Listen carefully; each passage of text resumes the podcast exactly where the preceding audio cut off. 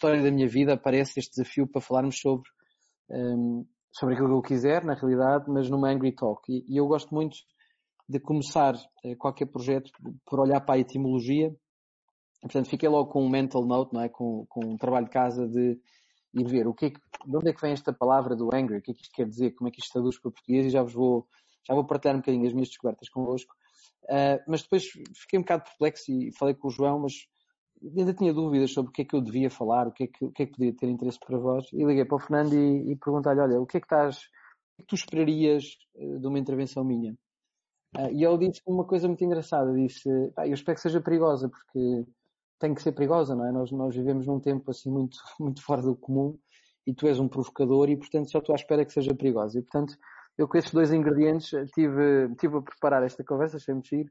Um, e portanto já, já vamos entrar no conteúdo, mas tenho uns pequenos pressupostos que gostava de vos pedir. Portanto, como disse o João, eu queria partilhar eh, três grandes ideias convosco, falar aqui talvez 20 minutos, uh, mas muito mais do que eu falar ou de, ou de eu dizer, partilhar algumas ideias, eu gostava mesmo de ter uma conversa com as pessoas que estão online e, e porque eu acho que aprendermos em conjunto é sempre muito mais interessante e, portanto, eu tenho um conjunto de regras para isso. A primeira é que eu não vou falar de generalidades, eu não, eu não vou falar sobre os portugueses, sobre o mundo, eu vou falar só sobre mim, porque essa é a realidade que eu conheço e que, e que eu domino e, e, convido toda a gente que vai conversar a seguir a não falar nem de generalidades, nem de fazer uh, extrapolações, nem, nem falarmos daquilo que não, que não nos compete. Portanto, o primeiro desafio, a primeira regra para a conversa que eu uh, sugiro é falarmos só sobre nós.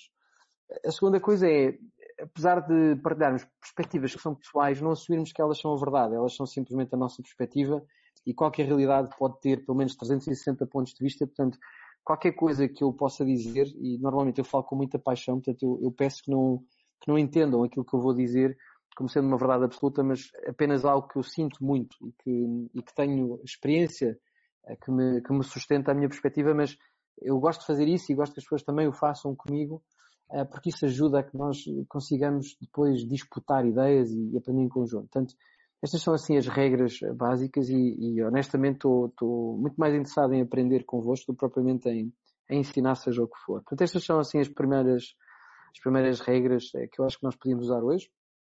Fica como sugestão.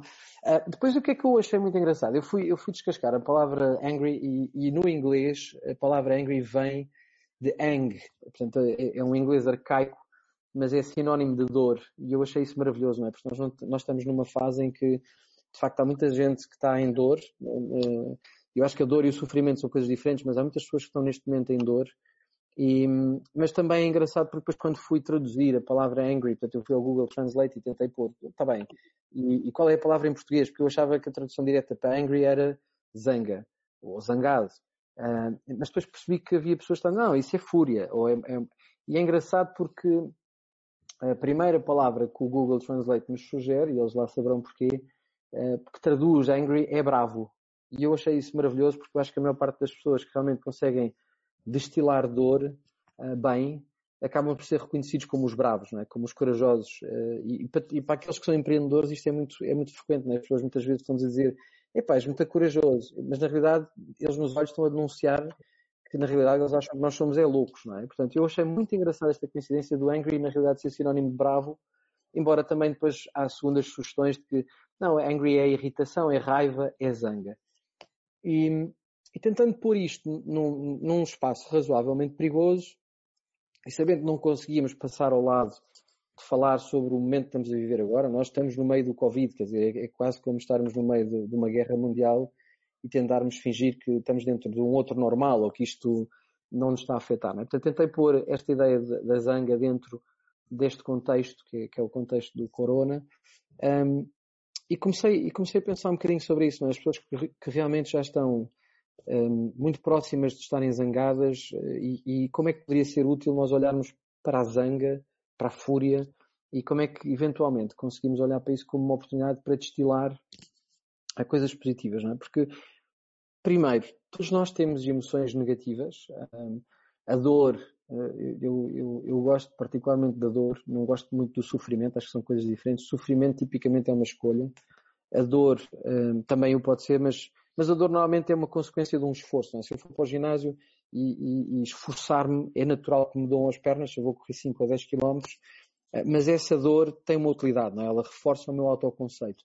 O sofrimento já é uma coisa um bocadinho diferente, não é? Já, já é aquela ideia de que eu tenho a dor, mas eu posso uh, ou destilá-la numa coisa positiva, ou eventualmente um, epá, ficar em sofrimento, ter autocomiseração, culpar os outros. É? E eu acho que há um filme que trata isto muito bem, que é A Vida é Bela, não é? que, que mostra uh, uma autêntica tragédia na vida de um ser humano, que ainda por cima está acompanhado pelo filho e a escolha que ele faz de olhar para tudo com, com uma perspectiva positiva. Não é? e, e, e o milagre que acontece quando nós temos isso. Portanto, eu acho que a primeira, primeira ideia-chave aqui para os meus primeiros 20 minutos é que todos nós temos emoções negativas seja uh, o angry sinónimo de dor, zango ou fúria. Acho que a segunda grande ideia é que nós poucas vezes olhamos para essas emoções como molas, não é? como, como ignição para fazer algo uh, positivo, algo que realmente nos possa acrescentar enquanto seres humanos. Não é? Temos, fomos treinados, há, há, várias, há várias desculpas para isso, mas, mas poucas são as vezes que nós temos a consciência de que se estamos zangados, a primeira pessoa com quem realmente estamos zangados é connosco próprios e, e, que existe a possibilidade de nós convertermos essa frustração, essa zanga, essa, essa fúria em algo que nos faça crescer. É? Uh, e aí há uma coisa que parece quase evidente, mas talvez até mais importante é que isso é muito pessoal e só nós é que somos responsáveis por aquilo que fazemos com emoções negativas.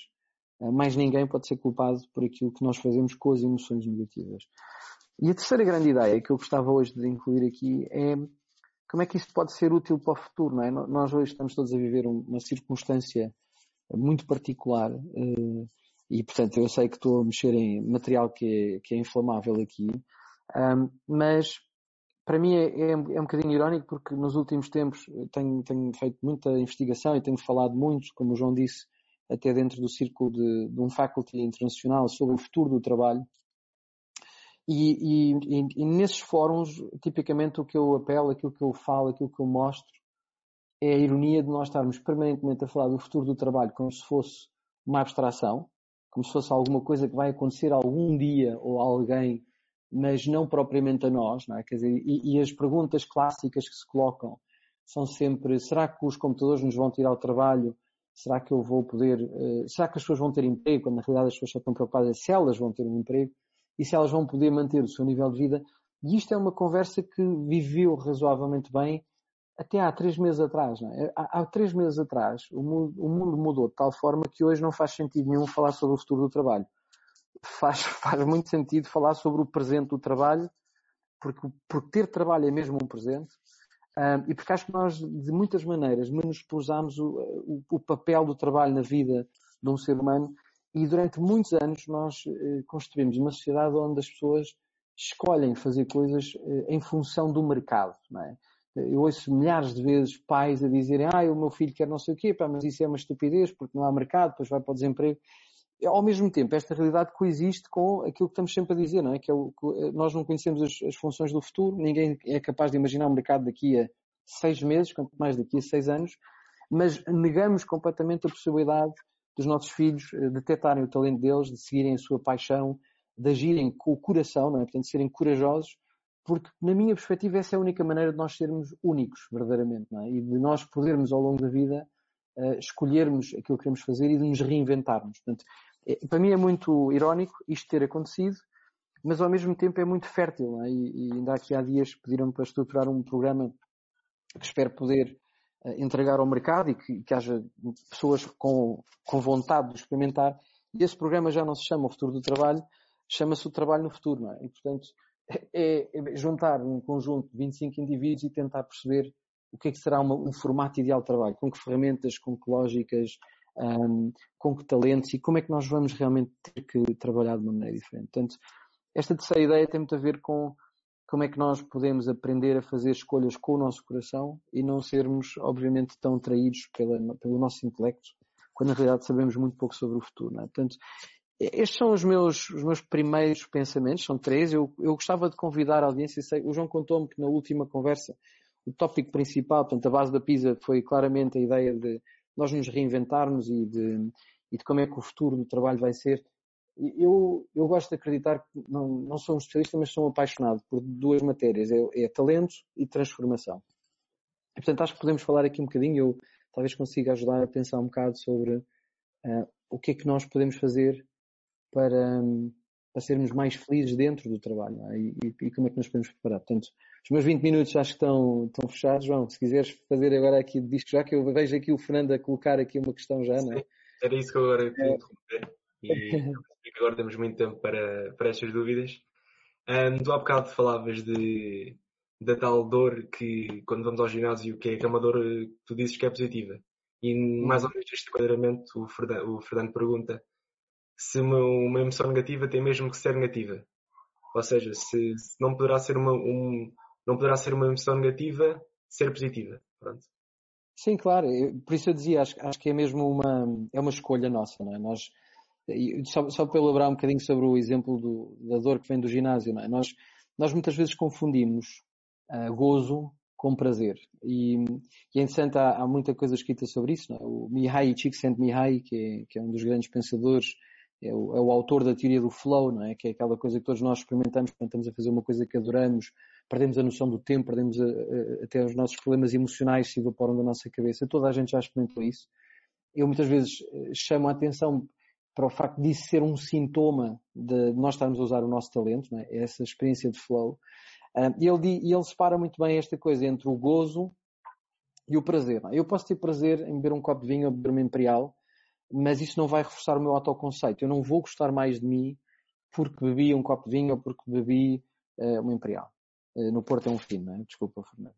Uh, mas aqui a ideia é, quando eu vou para o ginásio, eu tenho dor, porque estive a puxar por mim, é? esse esforço traduz-se em dor, mas se eu insistir e se eu escolher persistir nessa dor, eu sei que eu vou reforçar o meu autoconceito, porque eu vou ter consciência de que eu controlo mais variáveis na minha vida do que aquelas que realmente parecem estar sob o meu domínio. E, portanto, a diferença entre gozo e prazer é muito grande e eu acho que nós é que temos de escolher o que é que, o que, é que fazemos com as emoções. Elas podem ser, à partida, negativas, elas podem nos frustrar. Eu, por acaso, até no sábado, quando preparei esse exercício, um, não, sei se, não sei se me cedi, mas comecei a pensar em todas as pessoas que já me, que já me enfureceram, não é? Que, que, que, já me magoaram, que me ofereceram dor e o que é que eu fiz com isso.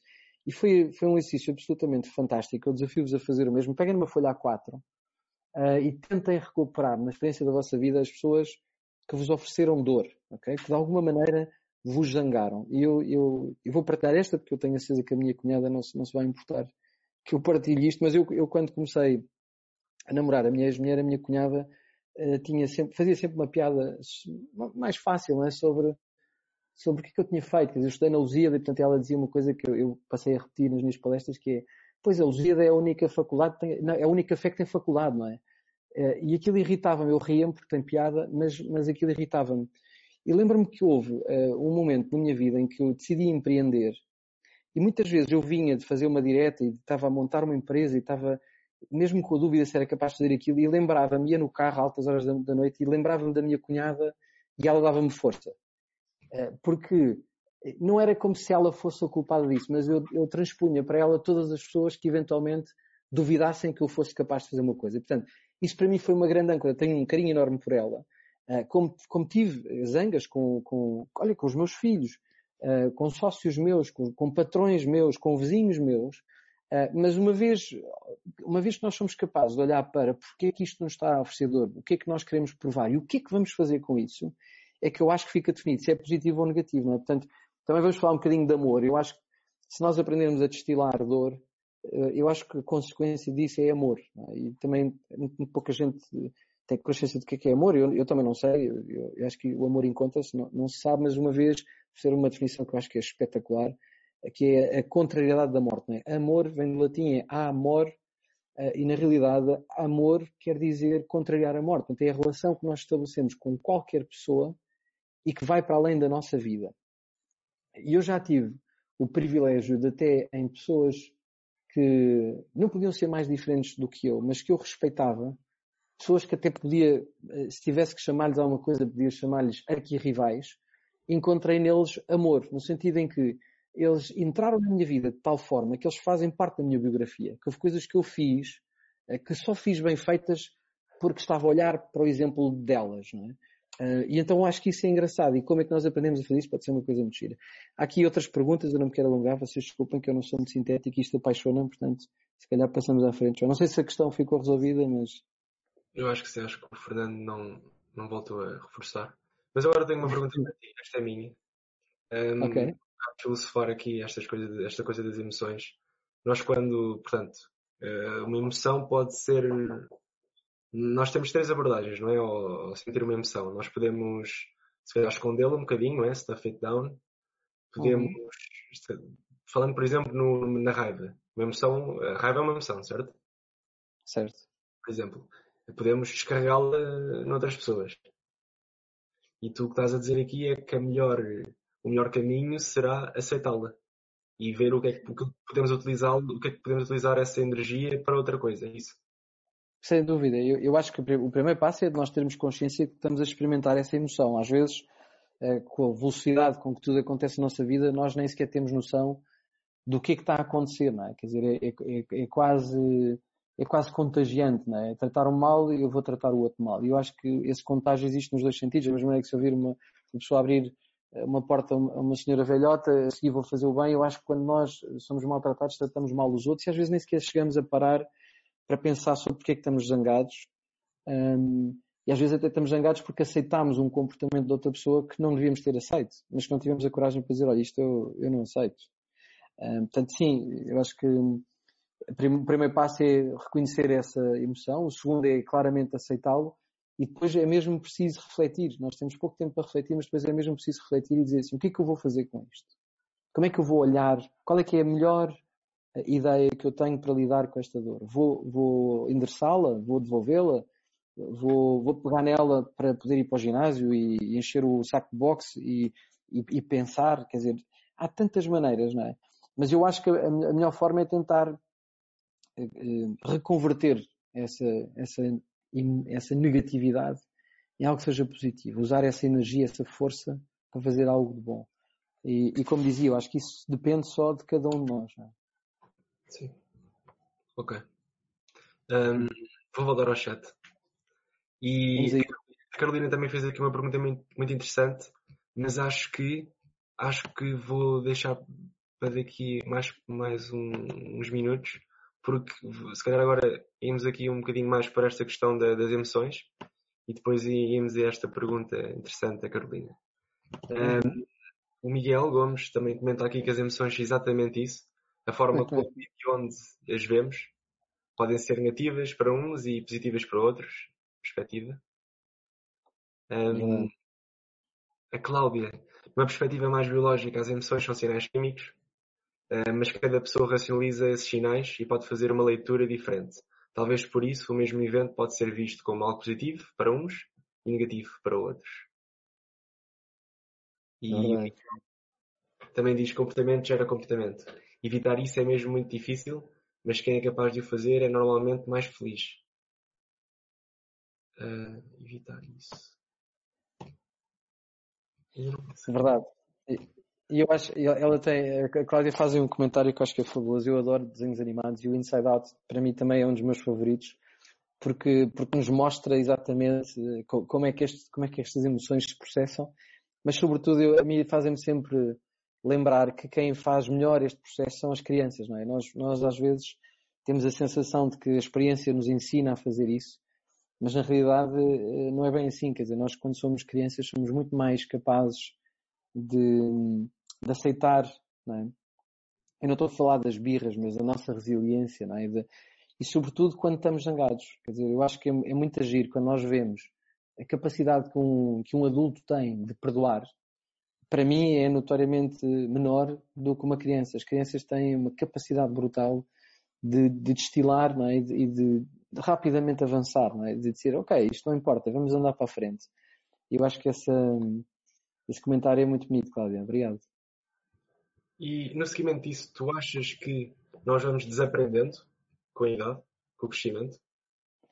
Eu acho que nós começamos a conformar-nos, não é? Nós, eh, eh, o Miguel estava aqui a dizer, comportamento gera comportamento e nós dentro de uma sociedade começamos a fazer como os outros, não é? Há pouco, há pouco momento e há pouco tempo para refletirmos, nós somos muito encorajados a isso e somos, eu acho que o mundo que se construiu é um mundo muito guiado pelo cinismo da performance, não é? Quer dizer, as pessoas, quando nós somos miúdos, isto é uma matéria em que trabalho muito, nós sabemos que o talento é uma coisa que nós fazemos e gostamos. Quer dizer, qualquer criança de 7 ou 8 anos sabe isso. Nós perguntarmos a uma criança qual é que é o teu talento, elas dizem logo. Sem vergonha, quer dizer, elas sabem. E depois vamos para a escola e começamos a ter notas e temos negativas e precisamos ter certificados e médias e, e o mundo torna-se muito mais cínico e muito mais cético. Um, e portanto as pessoas deixam de acreditar que a paixão delas, que a coragem delas pode fazer uma diferença e entramos num conformismo de acreditar que a performance é a rainha de tudo. Uh, e portanto, na realidade, sim, em muitos aspectos nós vamos deseducando, é? até porque a própria palavra educar significa extrair de.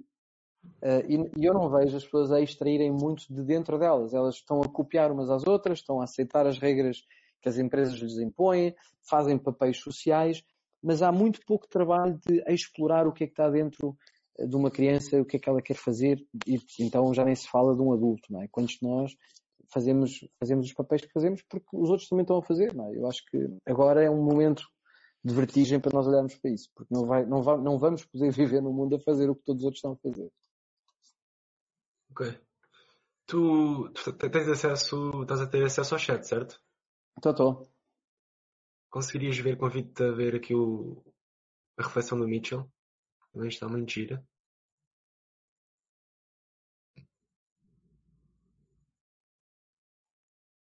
Sim, sim, não, isto é verdade, isto é engraçado.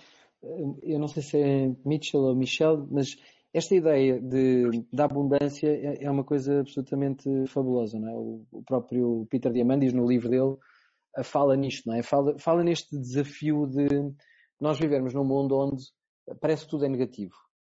Mas depois há todo o data que, que contraria brutalmente isto, não é? Quer dizer, nós sabemos que o planeta tem uma abundância enorme de recursos e o problema desses recursos é o acesso, não é tanto a existência desses recursos. E nós temamos em, em viver à custa dos outros. Quer dizer, eu, eu para ser rico tu tens de ser pobre. Mas depois não serve nada eu ter um Ferrari se depois ao lado da, da minha mansão está uma favela, é? E então achamos que a solução é comprar um helicóptero. Um, e eu acho que há aqui um, um, momento em que nós temos que começar a realizar que não, não, não acertamos no modelo, quer dizer, não, não é verdade que o, momento, o mundo não tenha capacidade de regenerar uh, o que nós precisamos dele.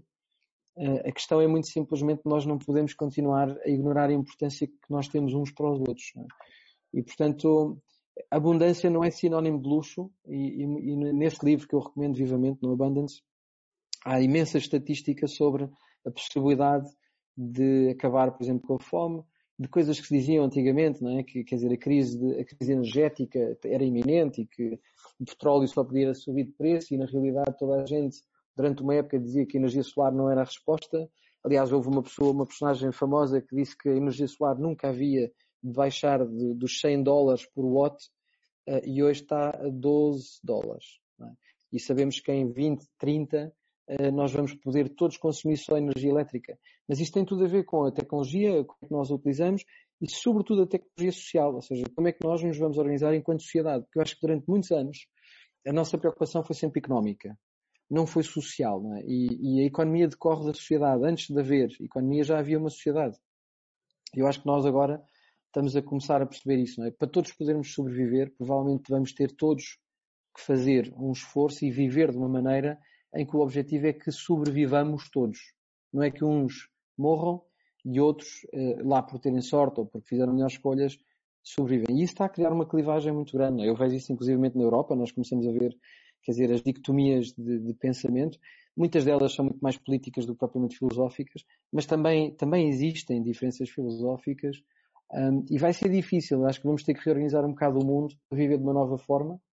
Uh, e, e, tenho muita curiosidade de ver o que, é que, que é que os mais novos vão querer, porque eu, por exemplo, não, há dias falava disto, eu, não quero abdicar de um mundo uh, tão diverso e tão rico como já o conheci. Quer dizer, eu quero continuar a poder ler livros de todo o mundo. Eu, eu não consigo imaginar Portugal como um país onde só se compra produtos portugueses, porque eu sei que não é só que a economia não consegue sobreviver só de consumo interno e da nossa própria economia, isso é uma estupidez, isso é de alguma maneira negar o nosso próprio ADN, portanto eu fico muito incomodado quando uh, nós em Portugal ignoramos que há 5 milhões de portugueses, pelo menos esses 5 milhões de portugueses pelo mundo de fora, não é? Portanto, nós temos uma diáspora e portanto nós somos uma nação e nem toda a nação está em cima da mesma plataforma ou do mesmo continente. Mas mais do que isso, quer dizer, está no nosso ADN fazer estratégia uh, e fazer diplomacia internacional, portanto, construímos uma nova globalidade, mas assente nos nossos valores, assente na ideia da solidariedade. É? E eu acho que há muitas coisas que na nossa sociedade uh, me orgulham, é? quer dizer, do ponto de vista do, do que é que nós acreditamos, do que é que estamos a fazer. É? E, e, isso vai, vai, obviamente, ter pontos de colisão, as pessoas vão ficar também zangadas, porque é que uh, imigrantes têm acesso ao nosso Sistema Nacional de Saúde e quando eu estou a passar fome, quer dizer, estas clivagens vão aparecer, mas eu acho que nós vamos mesmo ter que escolher e vamos ter que escolher transformar isto numa história de amor e numa história que nos orgulhemos enquanto povo, não é? Portanto, eu acho que a malta que fala de crise sanitária, depois crise financeira, depois crise económica e depois crise identitária. E eu acho que isso vai acontecer. Acho que nós vamos ter cada vez mais vontade uh, de olhar para quem nós somos enquanto portugueses e, termos uma história portuguesa para contar sobre este momento na nossa história.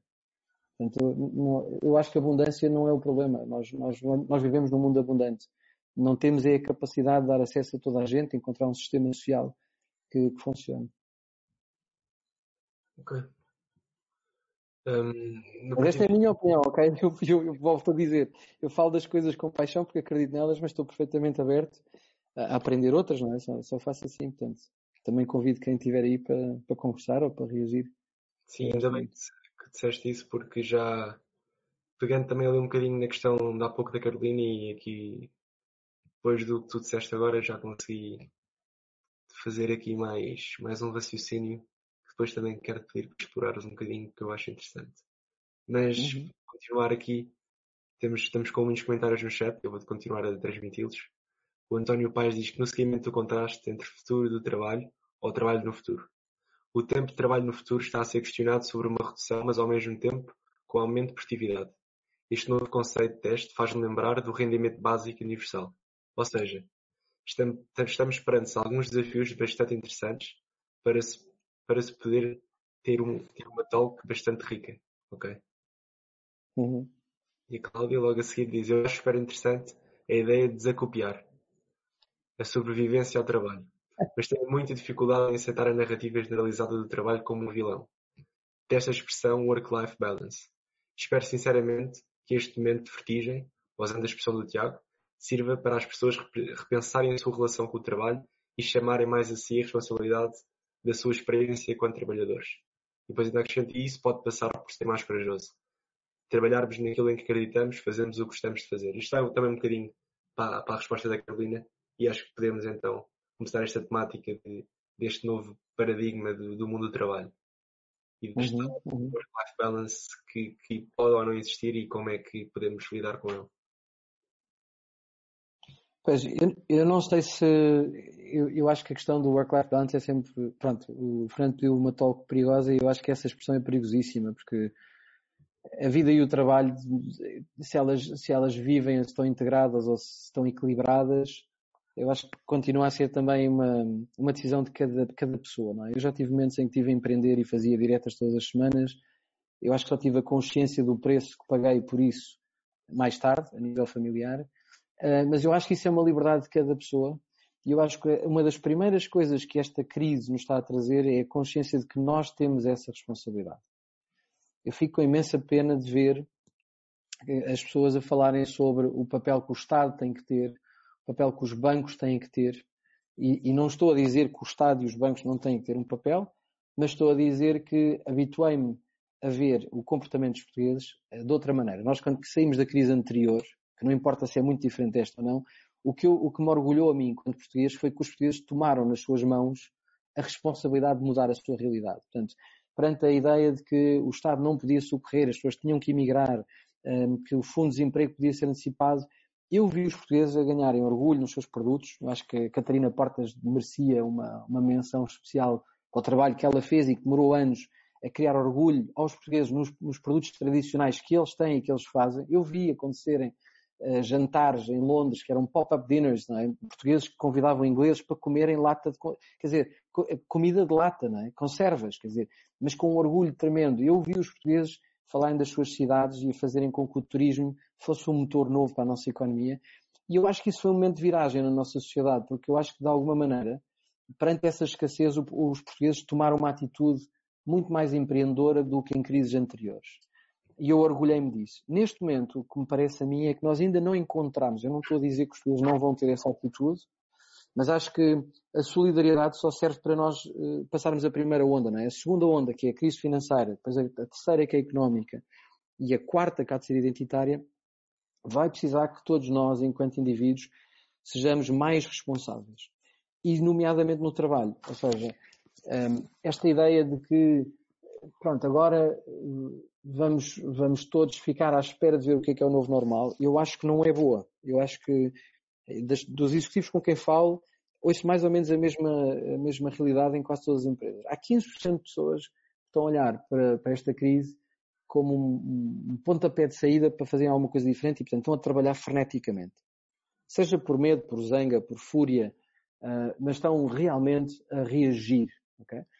Depois há talvez mais 25% que estão a, tentar copiar o que os outros estão a fazer, mas ainda estão ali numa morna. E o resto das pessoas estão de férias. E é engraçado porque as, as pessoas que estão de férias, entre parentes, é? e estou mesmo a tentar ser perigoso aqui, um, elas, elas, não, elas não são obrigatoriamente as pessoas perigosas eh, ou preguiçosas.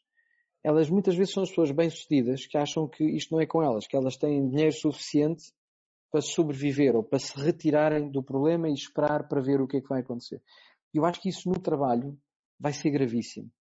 Um, quase todas as pessoas com quem estou a falar hoje começam a perceber aquilo que se disse durante anos, não é? Que era a economia do trabalho vai passar a ser uma economia de skills. Um, e as pessoas hoje não têm sequer consciência de que um skill é um talento aplicado. Portanto, só para vos dar um exemplo, por exemplo, eu posso ter um talento para comunicar, ok? Que é um verbo de ação, portanto é uma coisa que eu faço e eu gosto, eu sinto que tem algum impacto nas pessoas mas um skill é uma coisa diferente. Portanto, eu, com o talento de comunicar, eu posso escolher aplicá-lo e ser padre, eh, advogado, pivô de televisão, vendedor de enciclopédias. Portanto, eu com, com um talento consigo desmultiplicá-lo em skills que são muitíssimo mais específicos. A maior parte destes skills não têm certificados. Não há, não há universidades a darem cursos sobre skills. E cada vez mais a economia está organizada à volta de skills coisas que nós precisamos de aprender ou que podemos aprender por paixão, seja fazer vídeos, seja fazer outra coisa qualquer, e podemos aprender assim, de um momento para o outro, um, e começar a aplicar. E portanto isto pressupõe que nós temos que olhar para o trabalho com a atitude de que temos que estar sempre a aprender e que temos que, temos que apaixonar-nos pelo processo permanente de como é que aprendemos. Até aqui, quase todas as empresas o que tentavam fazer é alavancar experiência, conhecimentos, Portanto, se eu tenho um especialista, eu vou conseguir ser mais produtivo e, portanto, a produtividade das empresas vinha de ter peritos, de ter especialistas. E o problema com isto é que as pessoas, quando se convencem que são muito boas em alguma coisa, ficam arrogantes, tratam as outras pessoas muito mal e, portanto, ninguém quer trabalhar com elas. Eh, e isto é uma coisa que nem sequer é muito nova, porque nós olhamos eh, eh, para a década de 80, não é? Houve uma grande história de sucesso em Portugal, que foi, foi a criação do BCP. E uma das coisas que eu achava fascinante é que no BCP já havia o conceito da rotação. Portanto, as pessoas, eu podia estar três anos a ser diretor de risco e ao fim de três anos passavam para o private. E naquela altura, quem estava de fora, o resto da indústria dizia assim, epá, mas o que é que uma pessoa que teve a fazer risco vai fazer depois para o private? Quer dizer, isso é uma função muito mais comercial, isto não vai funcionar e tal.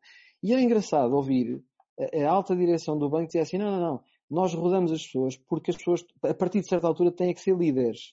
E dá muito jeito a um líder não saber muito sobre aquilo em que vai mexer, porque aí ele é obrigado a confiar na sua equipa para aquilo que é técnico. Ele só tem que ser muito bom a fazer perguntas, tem que ser muito humilde a pôr as competências das pessoas que têm nas suas mãos ao dispor e, e confiar nelas. E, portanto, eu acho que já tivemos exemplos que eram construídos em cima da ideia de que um ser humano que deixa de aprender é uma liability. É, é perigosíssimo. E, portanto, nós não podemos continuar a, a, estruturar o trabalho como um crescendo linear. É?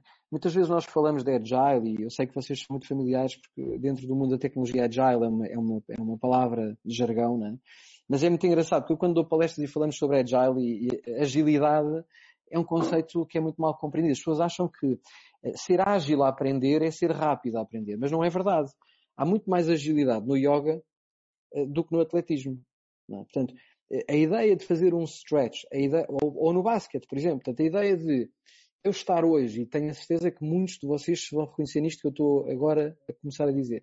Nós hoje estamos a, aprender skills diferentes em, em, direções completamente diferentes. Eu, nos, nos últimos, nos, nas últimas duas semanas, tive que montar um canal no YouTube, uh, aprender sobre Learning Management Systems, aprender a fazer vídeos, transformar os meus conteúdos para a net, perceber que é diferente falar para uma câmara ou falar para uma audiência.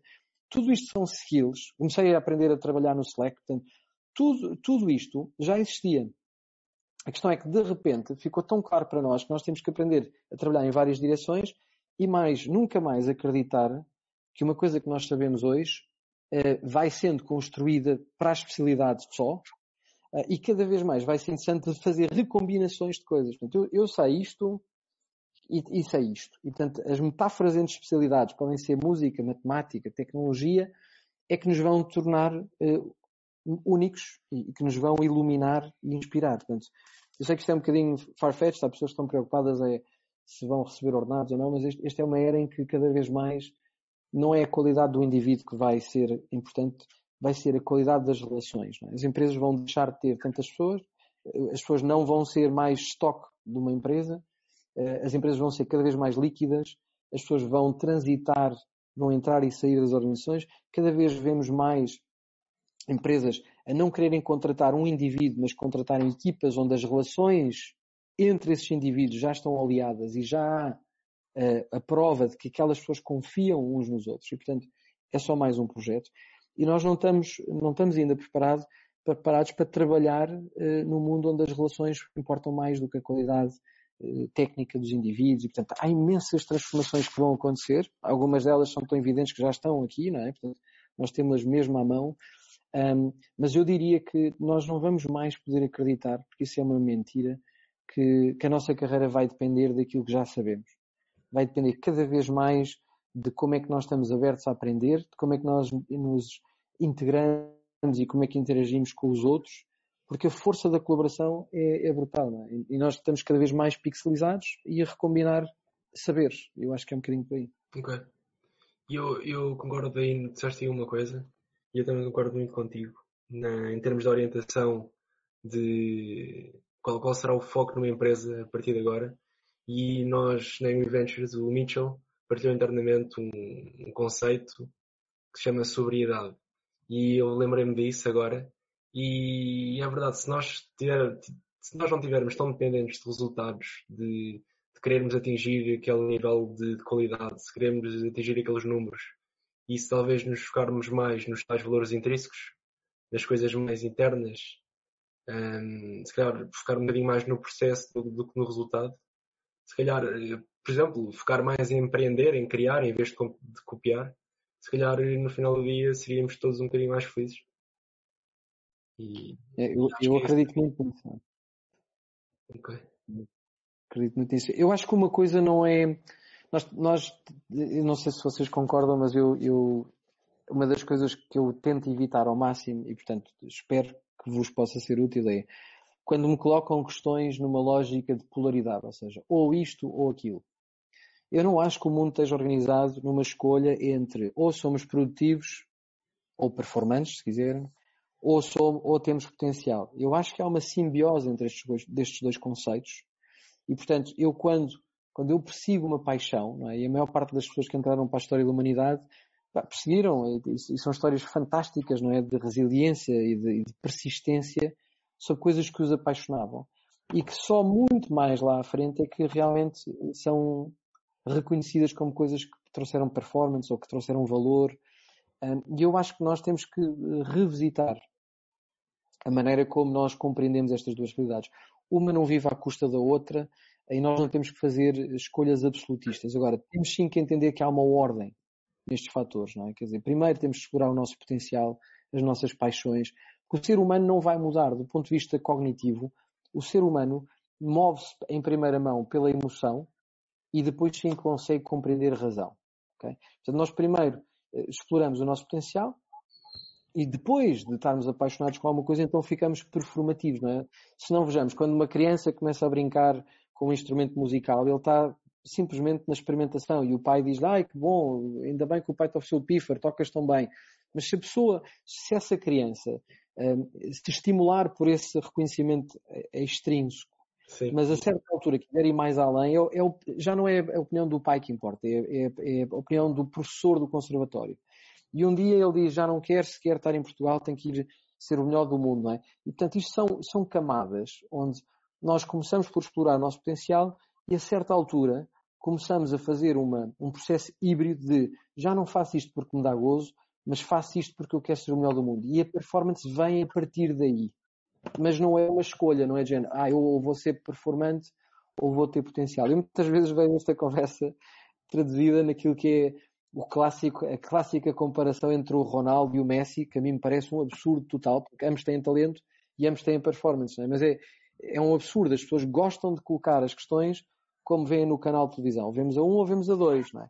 E, e, e a vida traz-nos eh, desafios que não são binários. As respostas não são mutuamente exclusivas. E o que é importante é explorar a relação entre estas coisas. Qual é que é eh, a atenção que damos a potencial? Como é que nós vamos poder estudar performance? Como é que nós vamos em primeira mão olhar para a sociedade e que tipo de sistema económico é que serve a constituição de pensamento que esta sociedade quer ter para sempre? É? Isso é que me parece interessante.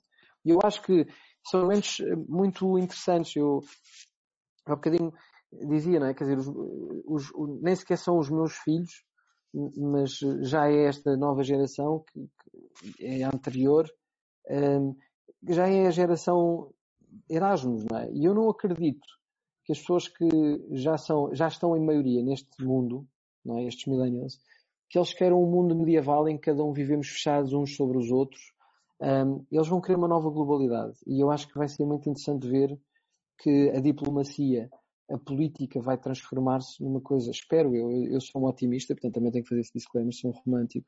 Eu acho que os políticos vão ser muito melhores. Acho que vai deixar de pensar em política de direita e de esquerda. Acho que os políticos vão começar a pensar em presente e futuro. Portanto, vai-se começar a legislar em antecipação. Isto é uma coisa que começa a ficar muito gritante, não é? Com, com o mundo tão tecnológico como ele é, fica muito fácil perceber que a falha que aconteceu, por exemplo, com a entrada da Uber em Portugal, não foi nem dos taxistas nem dos uberistas, foi dos políticos que já sabiam que existia um modelo de negócio chamado Uber e que podiam ter legislado em antecipação e escusava ter havido tanto, tanto confronto e tanta violência.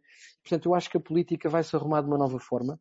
Eu hoje acho que as pessoas já não têm muito interesse do ponto de vista das separações ideológicas e acho que há uma crise de liderança tão grande que as pessoas estão dispostas a votar em pessoas. Uh, e, e, haja líderes capazes de construir alianças entre países que pensam ou que, ou que têm muito carinho por princípios idênticos, eu acho que vamos ter um mundo muito mais bonito, muito melhor uh, e onde vamos poder provavelmente sentir-nos muito mais humanos é? e, e, mais ricos. Ok. Um, só quero dar aqui outra vez o, o apontamento que a sessão de perguntas e respostas está aberta. Portanto, vocês podem também continuem e agradecemos por continuarem a comentar no, no chat. Mas se quiserem fazer uma pergunta live, em direto, podem entrar, exatamente. Tiago, podem pedir carregando no, no iconezinho abaixo do chat e carregando no ícone do microfone ou da câmera, dependendo se querem ou não mostrar a vossa câmera. Deixem-me à vontade. Mas então vamos voltar aqui ao chatzinho e são tantos que eu já me perdi. Uh... Ok, era aqui, do Miguel. Miguel Gomes diz que aquilo que sobrevive a uma crise renasce melhor e mais forte. É temperado com uma boa dose de dificuldade.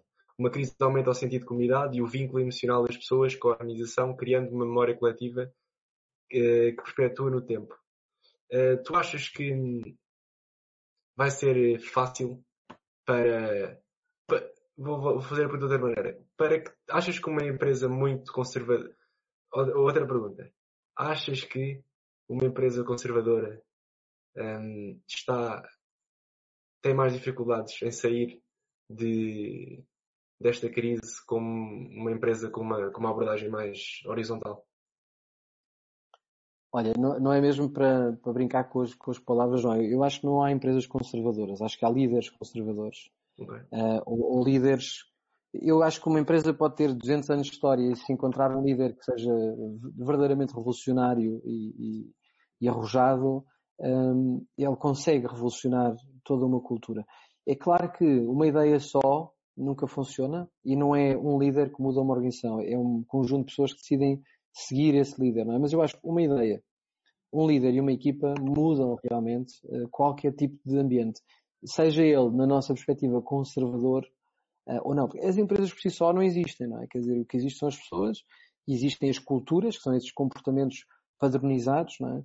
Um, é claro, que, é claro que é muito mais fácil quando as pessoas já se divertem com a própria ideia da inovação, não é? Quando elas já sabem olhar para os problemas como um estímulo, em vez de ficarem paralisadas com medo quando encontram problemas. Portanto, eu acho que há empresas que de facto já têm isso quase no DNA delas e, portanto, conseguem ter uma, uma relação muito mais saudável com contextos adversos, como, como é este, não é? Mas acho que, sobretudo, a grande esperança é que essas empresas uh, podem encontrar líderes que estão mais temperados para estas fases, não é? Eu acho que isso também é verdade, não é? Temos líderes diferentes para fases diferentes.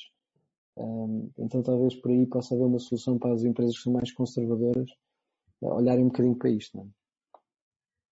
Ok. Acho que o Miguel e eu ficamos esclarecidos. a Cláudia diz, uh, Tiago, o meu maior medo é que no Aftermath a maioria das pessoas procura regressar apenas à, à identidade de, antiga, pré-Covid. Qual, quais é que achas que é a probabilidade? Qual é que achas que é a probabilidade que as pessoas, onde reside de facto o poder de mudança, se dediquem mesmo a fazer uh, diferente? Uhum. Eu estou a adorar os comentários da Cláudia, por isso é, eu vou brincar um bocadinho. Eu não, eu, como disse, eu não, eu não, eu não falo de generalidades, eu não, eu não sei estimar uma probabilidade.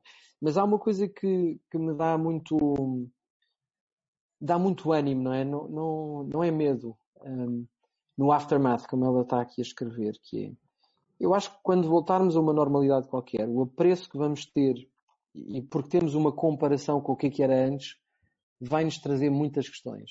Eu, eu, acho, eu já, nós todos começamos a ouvir, não é? Como é que nos vamos cumprimentar? Tu vais ser dos que deixas de abraçar ou fazes questão de o fazer? Uh, tu como é que vais olhar para esta questão e para aquela? Eu acho que a nossa sociedade, uh, de facto, vai fazer com que cada pessoa tenha que ser mais responsável pelas suas escolhas.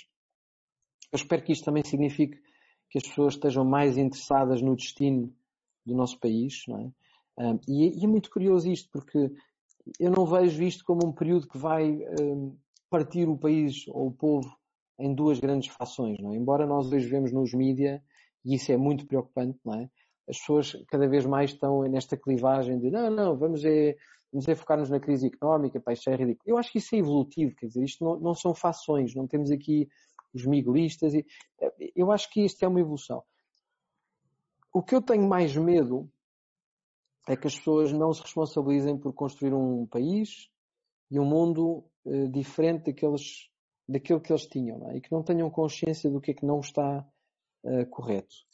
Um, mas eu, eu sou um otimista e, portanto, volto a dizer, eu acho que a maior parte das pessoas eh, ganhou esta consciência. Eu acho que houve uma conversa aqui há dias que eu achei muito interessante, que foi alguém que disse, é, é quase como se agora tivéssemos a consciência de que há uma dicotomia. Ou é globalização ou é sustentabilidade. É? Porque o mundo parou e de repente começámos a ver que há uma série de efeitos, não é? Eu não sei, eu vi os mais simples, não é? Que eu comecei a ouvir os passarinhos no meu jardim e deixei de ouvir uh, aviões. Portanto, agora quando sobrevoa um avião na minha casa, eu fico chocado com o barulho que aquilo faz. Mas antes sobrevoava muito mais e eu não me apercebia, né? E eu acho que cada um de nós vai ganhar uma consciência diferente sobre o que é que é o mundo que nós queremos criar, como é que vamos consertá-lo. Um, e, e, eu acho que eh, o Covid trouxe não só uma aceleração tecnológica brutal, porque as pessoas começaram a usar as ferramentas que já sabiam que existiam, mas por necessidade começaram a usar, deixaram de ter medo da tecnologia, mas começaram verdadeiramente a, a usá-la. Também há outra coisa que é o, o, próprio conceito da sustentabilidade passou a ser muito mais relevante. É? Começamos a perceber isto não, isto não vai funcionar, isto não tem sustentação, nós não conseguimos evoluir assim e não queremos. Ah, então o que é que é que nós queremos? E portanto eu acho que isso vai ser bom. O meu maior medo é se as pessoas de facto decidirem ignorar isto um, e, e, se acharem que o modelo anterior funcionava e, e, ficarem muito agarradas a essa ideia. Eu acho que isso seria uma pena. Okay. Um, eu vou. Temos mais, um, mais comentários do Mitchell. E eu, eu estou a ler os comentários porque o, vamos gravar isto em podcast e então é sempre bom termos, termos tudo, tudo guardado para, para depois as pessoas poderem rever ou ver. Uhum. Um, uma das grandes razões, o Mitchell diz, uma das grandes razões para haver aversão ao trabalho, na minha opinião, é que as pessoas não, não fazem o que amam. Ou, ou, não, ou, não amam, ou não amam o que fazem. E isso acontece porque as pessoas têm que sobreviver e fazer o que for possível para aparecer algum dinheiro na conta. E isso é o que torna o trabalho um vilão. É o sacrifício a fazer em troca de eventualmente não vir a ficar sem comida ou sem casa. Pois. Ah, é verdade, eu acho que as pessoas até nem sequer têm consciência, já não nos lembramos disso, que o trabalho não foi sempre remunerado. Uh, e o trabalho tem uma função de terapêutica de ocupação que é extremamente importante, não é? Começa-se a falar muito sobre a saúde mental das pessoas que, que estão a passar por esta situação um, e, e, tem várias manifestações, não é? Não tem só a ver com as, com as questões domésticas e, e, com as piadas que nós vemos no WhatsApp, tem muito a ver com o que é que acontece a autoestima coletiva quando as pessoas estão desocupadas durante muito tempo. Há pessoas que não se lembram já disto, não é? Porque isto já foi há uns anos, mas em 2007 e 2008 eu tive, eu tive a sorte, porque foi uma sorte, foi, foi um grande azar para o país, mas foi uma sorte para mim poder participar num projeto que foi promovido pela Santa Casa Misericórdia e que visava promover o, o empreendedorismo intergeracional. E, e, naquela altura existia uma coisa que nós hoje já não temos memória, que era havia desemprego crónico em jovens. Portanto, havia uma parte importantíssima da nossa, da nossa população ativa que nunca tinha tido trabalho. E o problema é que o desemprego, quando é crónico, ou seja, quando nós passamos três anos sem ter tido um emprego, a probabilidade de arranjarmos um emprego em qualquer fase da nossa vida é muito diminuta. E isto rebenta com a autoestima das pessoas. E, portanto, eu não estou a dizer que, que seja o modelo ideal, mas mesmo nos tempos medievais, dentro dos ofícios e das guildas, as pessoas trabalhavam por, por alimentação e por proteção social. Eh, no tempo da, da Grande Guerra, quer dizer, passou na RTP2 há, há, há uns meses uma, um, um, filme partido em dois episódios muito bonito eh, sobre o Sr. Ignis, que foi o homem que revolucionou a indústria na Itália. E é, e é a história de um homem que queria fazer eh, fornos elétricos numa altura em que não havia dinheiro. E, e o que o movia é que ele não queria que os sete colaboradores dele fossem eh, despedidos. E foi muito engraçado, porque ele dizia, mas eu não tenho que pagar aos meus colaboradores, eles têm fome eu vou-lhes dar comida. Então ele andava com os fornos, de aldeia em aldeia, a tentar trocar fornos por comida. E claro que às tantas já tinha tanta comida que depois já podia vendê-la, porque as pessoas na guerra também pagavam por géneros e portanto conseguia comprar matéria-prima porque na realidade estava a fazer uma economia de troca. Uh, e eu temo, é? quando, quando, nós vemos as notícias de ontem, não é? o dólar a bater no zero, que nós não estamos a, a, ter isso em consideração, mas a ideia de olhar para o trabalho como uma ocupação é absolutamente vital. E muitas das conversas que eu ouço à volta de como é que vamos estruturar um país e uma sociedade melhor ignoram a oportunidade que esse tempo tem e que encerra em si. Porque se nós olharmos, as pessoas hoje têm uma consciência de produtividade muito diferente. As pessoas hoje estão em casa, eh, provavelmente não bebem tantos cafés, têm consciência da importância de distribuir eh, tempos produtivos, tempos de lazer, tempos de recuperação. Eu acredito que elas estão a fazer o mesmo trabalho, sem ninguém as vigiar. Portanto, há aqui um fenómeno muito engraçado de autorresponsabilização. e também há uma outra coisa que é a consciência de que há tempo morto que precisa de ser ocupado. Nós não podemos olhar para o futuro do trabalho, pedir aos Estados que injetem dinheiro na economia, porque a injeção da liquidez na economia é como nós pormos combustível no motor. É? O motor funciona como combustível e precisa de moeda, precisa de, de liquidez, precisa de dinheiro. Mas o que faz com que realmente nós possamos estar mais preparados para o futuro é o aproveitamento do tempo. E as pessoas, é sobretudo aquelas que vão estar ociosas, porque elas vão estar sem nada para fazer, é uma oportunidade de ouro que o Estado peça em contrapartida da injeção de capital que vai colocar na economia, que haja uma requalificação das pessoas. Nós falamos há anos e anos e anos sobre reskilling, e eu acho que os governos sucessivos têm feito um trabalho muito interessante de preparar a máquina do Estado de uma maneira digital, mas agora estamos na era em que precisamos de preparar as pessoas para aquilo que são as competências digitais. Tenho um colega na, na Singularity University que está muito ligado à educação e uma das coisas que, que ele me ofereceu e que me surpreendeu imenso foi que os professores nas escolas passaram a ter consciência que uh, não é só o conteúdo que educa, que uma criança de 5 anos a fazer uma Zoom call ou fazer uma aula de ilustração, como eu fiz com o meu sobrinho, está a ganhar competências digitais.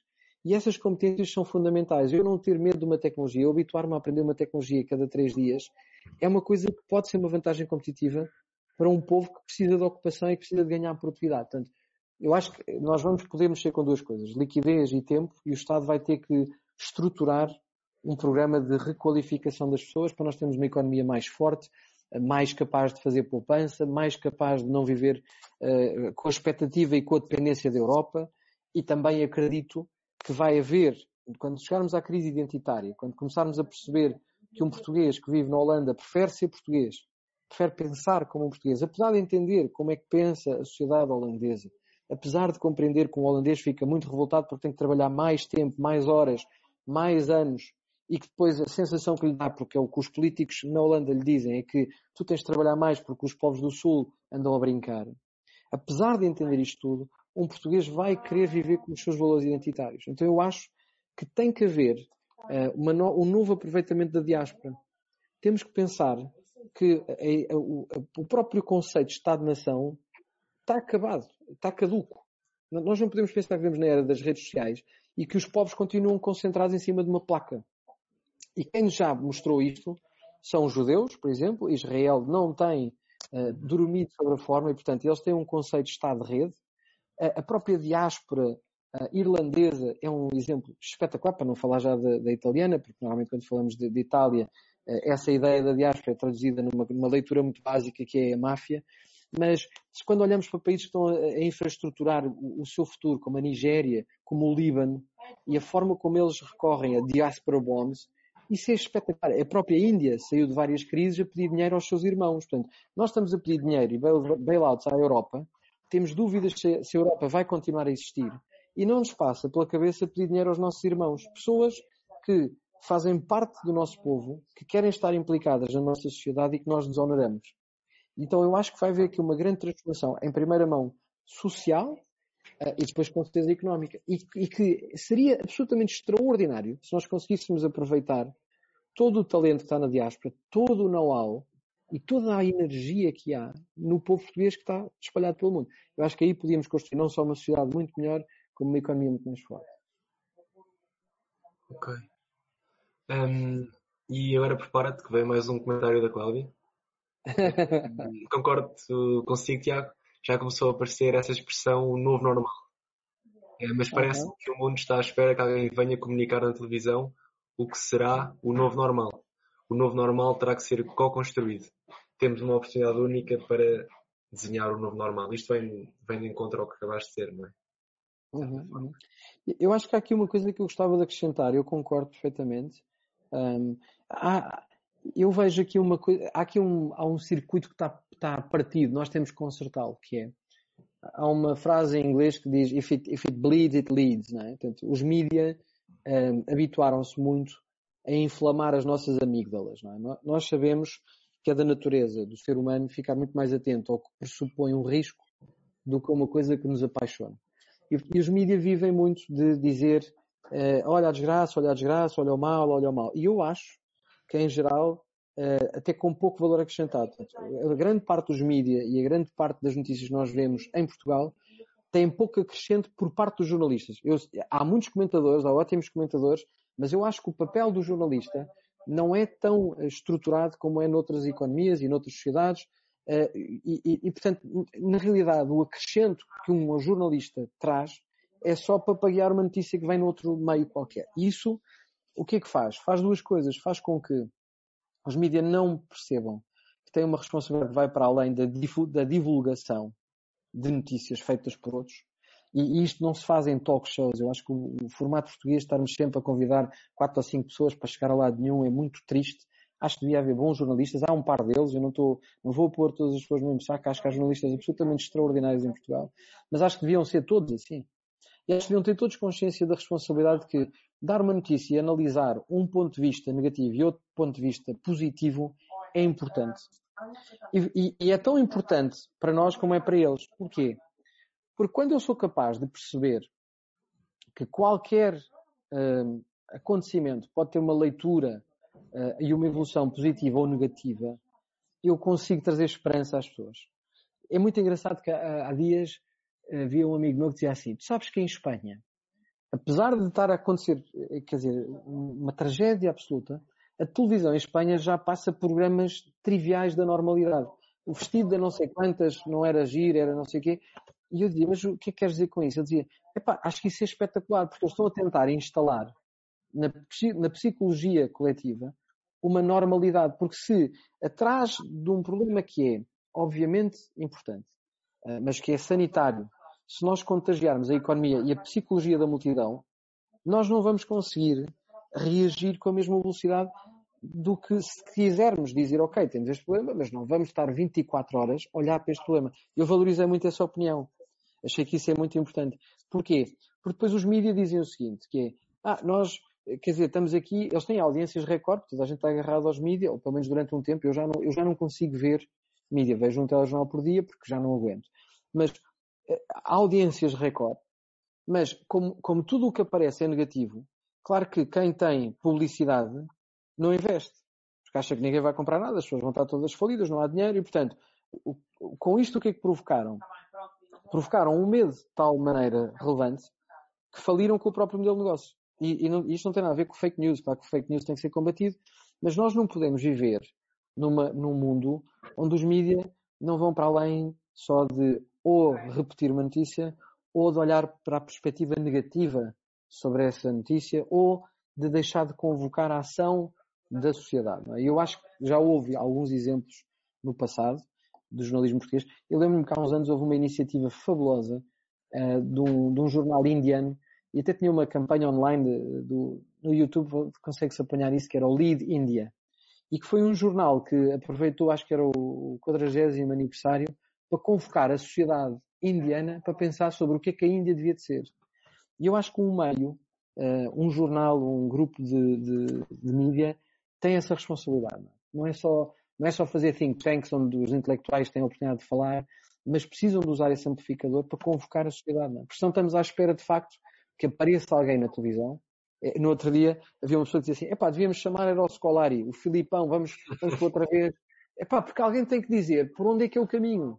E eu acho isso perfeitamente normal. Acho isso perfeitamente normal. Tem que haver caminho. Uh, e ao mesmo tempo sou capaz de dizer que eu tenho uma empatia enorme por aquilo que é o trabalho dos políticos hoje em dia. É? Quer dizer, isto sem ter nenhuma leitura política, não consigo imaginar quão difícil é ser primeiro-ministro numa altura como esta. E às vezes dói-me ver na televisão um, pessoas a atacarem é? Uh, aquilo que é o papel de um governante, sem nunca terem feito nada uh, para ajudar. Okay. Quer dizer, este, este, isto é um sistema vicioso, portanto, sim, precisamos de alguém, mas não podemos estar zangados com toda a gente. Se calhar agora é o, é o modo de fecho disto, não é? Quer dizer, podemos estar zangados se fizermos alguma coisa de positivo com isso. É? Se essa dor nos servir para alguma coisa. Agora, estar só zangado, só a dizer mal, serve para nada. Eu não vejo aí grande fruto. E eu acho que também cada vez mais as pessoas se preocupam com a qualidade da informação que selecionam. E, e, tu comentaste isto comigo no, na primeira conversa que tivemos, que, por exemplo, uma rede social como o LinkedIn Uh, e eu estive atento a isso e é verdade, nós uh, quando, quando, ele, quando, nós estamos atentos à informação que consumimos, às conexões que temos, ao que nós vemos na televisão, uh, e por exemplo uma rede social como o LinkedIn dá-nos toda a informação necessária e nós saímos do um dia, se nós tivermos uma hora na televisão, na CMTV ou uma hora no LinkedIn, saímos lá de certeza com, com um mundo diferente e é, eu acho que, que isso existe, principalmente nas pessoas mais jovens já existe uma uma preocupação em selecionar a melhor qualidade de informação. Sabes que é engraçado estás a falar nisso, João, porque eu, eu, já vamos na terceira edição, mas houve, uma, houve uma iniciativa que comecei a estruturar quintas-feiras ao fim do dia, começou às seis. Eu comecei a desafiar pessoas, portanto, fui ao meu Facebook e disse, epá, engraçado como esta, esta nova circunstância fez-me usar muito mais o FaceTime e conversar muito mais com pessoas que me são próximas, usando tecnologia que já estava disponível e comecei a agir. E houve um dia que estava a conversar com uma amiga minha e ela disse, já te, já te percebeste que nós conhecemos há, há, dois meses e agora passamos uma hora ou duas horas ao telefone isso é espetacular. E ainda por cima sem efeitos colaterais. Isso, o que é que isso quer dizer? O que é que quer dizer os efeitos colaterais? Não, sem, sem prejudicar o trabalho, quer dizer, sem... Eh, e eu achei muito engraçado, e às vezes aparecem expressões destas, é como é que o trabalho podia ser um efeito colateral, não é? Então montava esta série, esta série de conversas que se chama Work as a Side Effect, completamente aberto. Aliás, sou tão ingênuo, pus o link do Zoom no Facebook, depois houve alguém que me advertiu que há, há, há, há bots a sacarem esses links e a invadirem a privacidade. Portanto, eu não tinha noção, portanto já não tenho o link lá aberto. Mas o ponto era este. Às tantas houve numa dessas conversas a consciência de que cinco pessoas tinham uma conversa muito mais interessante entre nós. Portanto, o Miguel tinha lido uma coisa, a Carolina dizia outra, o Pedro acrescentava de outra forma, o António, e eu dizia assim, que engraçado. Pá, o Zoom uh, é, é o novo Facebook. Dizer, a, a, minha fonte de informação credível são os meus amigos numa sessão uhum. Zoom que nasceu pá, completamente aleatoriamente. E acredito que isto, eh, não, o ponto aqui não é o Zoom, é? pode ser no WhatsApp ou o que é que é, mas esta curadoria entre amigos, se todos nós lermos coisas que são verdadeiramente fidedignas e boas, aprendemos muito mais a conversar uns com os outros do que a ver um canal. Eu acho que isso é, para mim foi uma, foi uma coisa boa, não é? Pá, porreiro. Prefiro mil vezes ter conversas inteligentes com pessoas pá, e trazer diversidade para dentro do grupo. Já, já, já não somos cinco, já somos oito agora a contribuir. Tem sido giríssimo. Eh, e construímos relações e estamos a aprender uns com os outros. E claro, eh, há uns soundbites, olha, hoje o petróleo caiu, está bem, eu não vi, não, não, me interessa muito saber depois mais do que isso, não é? Então, so what, não é? E acho que isso é muito agir. Ok, eu acho que também é uma oportunidade muito gira de, de um, um, um mídia social vá, que aposte na, na transparência. E eu acho que, que, é por aí. Uh, uma coisa que eu, que eu te queria perguntar. Em termos de tempo, conseguimos ver todos os o, o resto das perguntas que existiam no chat? Como é que estás? Em termos de tempo? Eu estou ótimo, estou com, estou com tempo. Okay. Sim. Só para, para estimar. Então, uh, vou continuar. Já me perdi outra vez mas acho que agora acho que é o António. Sim. Uh, não é por, por, acaso que esse conceito de retirar o hábito ao lugar, que acho que foi uma expressão que utilizaste há bocado, existe nas uhum. Forças Armadas. Um lugar ocupado durante muito tempo, além de ter uma certa, de dar uma certa ideia de arrogância, dá tendência para abuso. Verdade. e mais uma da Cláudia. A Cláudia escreve sempre muito. Uau, é muito importante em tudo o que fazemos. É no como que vivem os comportamentos, a experimentação, a tomada de decisão, a conversa criativa, a colaboração, o espaço para a diversidade. Vejo o what como consequência, mas eu sou completamente suspeita. Prefiro dedicar-me ao como, talvez porque já tive um período na minha vida em que vivi para o what e não faz um trabalho melhor por isso. Para dentro, nada deste propósito, significado e diversão. Verdade.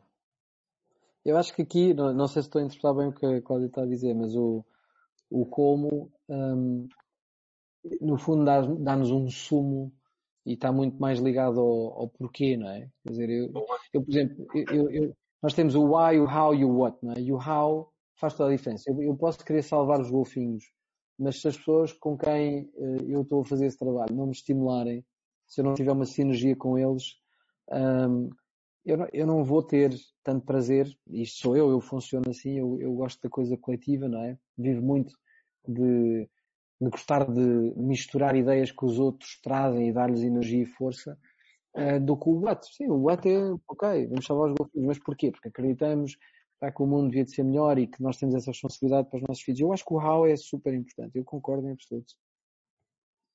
E não é, lá está, não é uma coisa ou a outra Acho é que uma vem depois da outra. E Cláudia estava a brincar, podes, podes escrever à vontade, nós não um, O Mitchell, uh, mais uma perguntinha do Mitchell. Lá isso é verdade. Este tempo livre é mais uma, uma dádiva do que uma maldição. O ócio é o melhor amigo da criatividade, pelo menos na minha experiência. Como podemos pôr as pessoas a pensar mais desta forma? Uhum. Eu acho que é partilhando. Eu, por acaso, é uma coisa engraçada. Eu, eu desde que estou confinado uh, à minha casa, tenho até por uma questão de sanidade uh, pintado muito mais, uh, visto muito mais cultura. E eu acho que é mesmo verdade, não é? Há um cliente meu que usa uma frase que eu adoro, que é quem não conhece o ócio não compreende o negócio.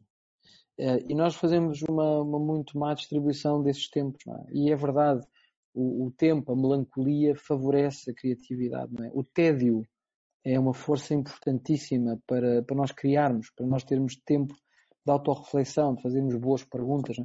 As boas perguntas são logo as primeiras. As melhores vêm a seguir. Se nós não temos esse tempo, de facto não conseguimos ser criativos. Eu acho que partilhando, se todos nós mostrarmos que somos muito mais interessantes do que a forma como nos viam antes, eu acho que isso ajuda. Se nós podemos, se eu deixar de querer parecer só uma pessoa que trabalha muito bem talento ou transformação, se eu começar a mostrar que pinto, ou que faço colagem, eh, que sei escrever poesia, ou que, ou que gosto, até posso não saber, mas que eu faço isso e que isso me enriquece, ou que gosto de cinema. Eh, e, e, e se nós começarmos a mostrar essa diversidade que existe entre nós, eu acho que então depois estamos na ignição certa, porque outra coisa que me apaixona é a transformação. E a transformação não acontece por decreto. Só há duas forças motrizes na transformação. Uma é, o, é, é a inveja, não é? porque o, o, outro conseguiu fazer uma coisa que eu não consigo, portanto isso é um estímulo. E a outra é a inspiração, que é, se ele faz, eu também posso fazer. Ah, e, eu acho que as pessoas estão sempre a pensar que a transformação é uma coisa que vem por decreto ou que alguém tem que dar o exemplo de cima, e porque é um movimento de cima para baixo. E eu adoro contar esta pequena, esta pequena história. Não é? Todos nós já fomos um bailarico da aldeia e todos nós já vimos como é que acontece essa transformação. Não é? Às quatro ou às cinco da tarde eh, estamos num gimnasio desportivo, estão as cadainhas todas alinhadas, estão as, então, normalmente são as meninas que já vêm primeiro e estão com muita vontade de dançar, os rapazes estão a beber umas superbox, umas fragos, não interessa, e estamos ali todos ansiosos, não é? Mas eh, normalmente, pelo menos nos bailaricos onde eu fui, a primeira coisa que se observa é que quando começa finalmente a tocar o acordeão, há duas meninas que começam a dançar. E aí logo se abalança um deles, se calhar é o que tem mais cerveja, não sei, para interrompê-las e diz, ai, não, desculpe, eu é que quero dançar. E é natural, o que acontece a seguir é o outro rapaz que está lá, diz, epá, eu é que não fico aqui sozinho, então eu também vou. E, e, e ao longo do, da noite, nós vemos que toda a gente afinal está a dançar. Até que no final da noite já, já há demasiada cerveja e as pessoas estão a dançar sozinhas, né? já nem dançam umas com as outras.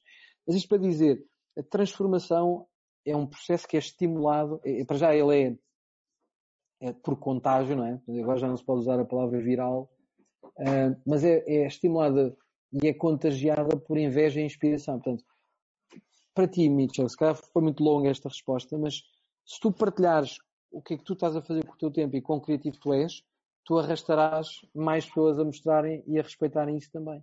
Eu acho que isso é importante. Okay. Há outras mil formas. E eu agora também me lembrei-me agora de acho que há duas semanas o Fernando, nós temos nós na Reventures temos um, um blog post semanal e o Fernando escreveu sobre o especialista versus o amador. E, e vai de acordo do que estás a dizer, é que nós não devemos ter medo de ser amadores.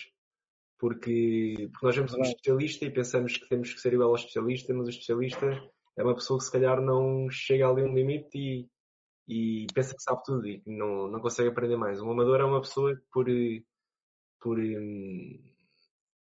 por gosto, por estar sente-se fluido, sente-se em flow quando faz uma coisa e quer aprender mais e e não, não sente o tempo a passar. E se calhar nós, nós não devemos ter medo de, de ser amadores. E eu aproveito, se calhar, e também. Quem quiser ver. É, eu adoro essa expressão, não é? Acho que o amador, o fuel do amador é aquilo que ama, não é? E o especialista é, é sentir-se especial. Uh, portanto, são duas coisas muito diferentes, não é? O mesmo mais egoica do que a outra. Sim, se calhar uh, um quer, ter, uma profissão e outro. Eu acho que sim, acho que a etimologia nos ajuda muito porque porque também nos vicia a nós nesse pensamento. É? Eu acho que cada vez mais nós vamos, como dizia, não é? ver recombinações de, de poder, de poderes, skills. Um, eu acho que é muito engraçado, não é? Porque quando nós olhamos para um Dali, o Dali nem sequer tinha curso. Ele só amava a natureza e decidiu que a arquitetura era como ele ia manifestar esse amor, não é? E há tantos exemplos no, no mundo disso. Um, que eu acho que, pá, se pudermos ter um bocadinho mais disso, é muito giro. Ok, boa. Um, e Cláudia, outra vez, numa última nota, numa das muitas conversas virtuais a que assisti nesta quarentena, alguém usou uma expressão na qual fiquei vidrada. individual activism. É uma expressão ótima para definir aquilo em que sempre acreditei. Aliás, a única coisa que acredito. O poder do indivíduo. Vamos confiar na tal consciência da responsabilidade, do poder da escolha. O all power o poder da decisão, posso escolher o que faço, como reajo, o que digo. É tempo de fazer, sobretudo, o que, se, o que se nunca fez, o que nunca se fez, antes. é capaz de estar aí um caminho, ou na pior das hipóteses, mais uma experiência. É a tal, a tal coisa, não ter medo experimentar, experimentar. Uhum. Uhum. Verdade. Hoje está lançando até o debate. Ok. Diz, diz, diz. Desculpa. Não, não, estava esse, esse, comentário do individual activism fez-me lembrar um. Isto para, para tornar a coisa ainda mais perigosa. Fez-me lembrar eh, há uns anos atrás, quando, quando tentei construir uma fundação dedicada ao talento em Portugal, contratei um homem chamado Elad Schnorr e ele era, ele era judeu. Tipo muito engraçado. Em Israel há mais de 800 fundações algumas delas levantam bilhões de, de dólares não é? para, para poderem financiar a sua atividade. Ele, ele ajudava a WISO, que é a Women International Zionist Organization, e eu contratei-o para ele me ajudar a ver como é que eu podia mobilizar uh, e construir um sistema que financiasse uma fundação que não nascesse logo com milhões. Na altura que eu queria era doar uma tecnologia, que era o Star Tracker, não é? E, e, e a informação que lá estava, e isso era possível, embora eu tivesse que pagar depois uh, uma batelada em impostos para, para concretizar isso, que era, era ridículo. Mas quando eu lhe pedi para ele desenhar a estratégia de como é que nós podíamos mobilizar as pessoas para construir uma sociedade que fosse absolutamente um, viciada em destacar o talento dos outros, ele disse uma coisa que eu nunca me vou esquecer. Ele disse: Olha, eu passei algum tempo aqui contigo em Portugal, hum, também tive a ver a vossa história. Ele, ele adorava a história e disse uma coisa que eu nunca me vou esquecer: que foi eh, vocês são muito egoístas, o povo português é muito egoísta. E eu até fiquei, aquilo chocou-me um bocado e disse, mas porquê estás a dizer isso? Ela pá, porque eu já vos vi comer à mesa, vocês são uns egoístas. E eu ainda fiquei mais perplexo e disse, pá, mas o que é que aconteceu de servir primeiro? O que é que... Disse, não, não, pá, vocês, a, a, própria forma como vocês atuam não, não é colaborativa, vocês competem uns com os outros. E eu nunca me vou esquecer do que ele disse. Ele disse, isto tem a ver com o sebastianismo, porque eu fui ver na vossa história. Uh, e eu estou convencido que todos os portugueses querem ser o Dom Sebastião. Portanto, quando alguém faz uma coisa de bem, faz isso contra os outros. Portanto, vocês nunca consideram a possibilidade de que cada indivíduo pode estar a fazer o bem e está tudo bem. É, vocês fazem o bem e se, lhes, e se vierem contar que há outro gajo que está a fazer bem, vocês vão logo dizer sim, mas. E eu observo este comportamento. No outro dia estava, estava a falar de, de casos positivos, não é? A Mercadona deu não sei quantos milhares de toneladas de, de, de alimentos e depois os mídias acham que isto é, não é bem notícia, porque é quase publicidade, não é? Eles doaram não sei quantas toneladas de chocolate na Páscoa e os espanhóis ligam muito a isso. Eu achei muito bonita essa, essa história, é? acho que é um gesto bonito. Uh, e depois interessei-me e percebi que o fundador da Mercadona abriu uma linha de 4 mil milhões de euros com, com, com quatro bancos consultados para pagar a todos os fornecedores imediatamente se eles tivessem problemas de liquidez. E achei isso notável e, e, comentei à mesa. E foi engraçado. A reação das pessoas que estavam comigo à mesa foi: sim, mas isso é porque o gajo é rico. E, e às vezes as pessoas não têm consciência de que ao criticarem o, o ativismo individual do outro, na realidade estão a prejudicar a vontade que qualquer um tem de fazer o bem. Porque eu, eu, posso ser rico e não querer ou não, ou não, precisar de fazer esse bem. Eu posso estar à espera de ter uma fundação e fazer isso só no final da minha vida, como o Bill Gates. E esta ideia de que em Portugal fazer o bem um, e falar sobre isso é mais pecado do que não fazer nada.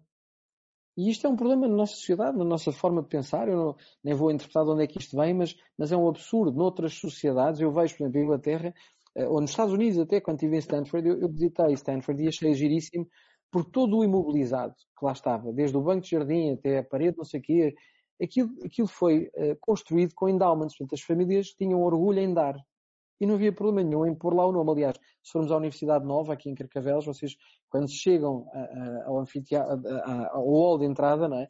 Vêem no chão tijolos com nomes de pessoas, pessoas que deram dinheiro, porque era aquilo. Portanto, eu acho que nós temos que mudar um bocadinho esta ideia. Mas, e eu acredito muito no, no, no ativismo individual, mas para nós fazermos isso temos que começar a, não dizer mal de quem faz um bem que é diferente do nosso. Porque nós estamos sempre à espera de sermos o, os maiores benfeitores. E quem não faz exatamente como nós, não vale tanto, ou porque para ele é fácil. Eh, eu acho isso muito triste. Eu acho que isso tem que mudar. Ok. E hum, agora também estava a lembrar, é giro que tu vais falando e vou lembrando coisas. Um, estavas a dizer no, no apostar fazer o bem e do, do exemplo do, do Mercadona, não foi? Que falaste? Do Mercadona, sim, sim. sim.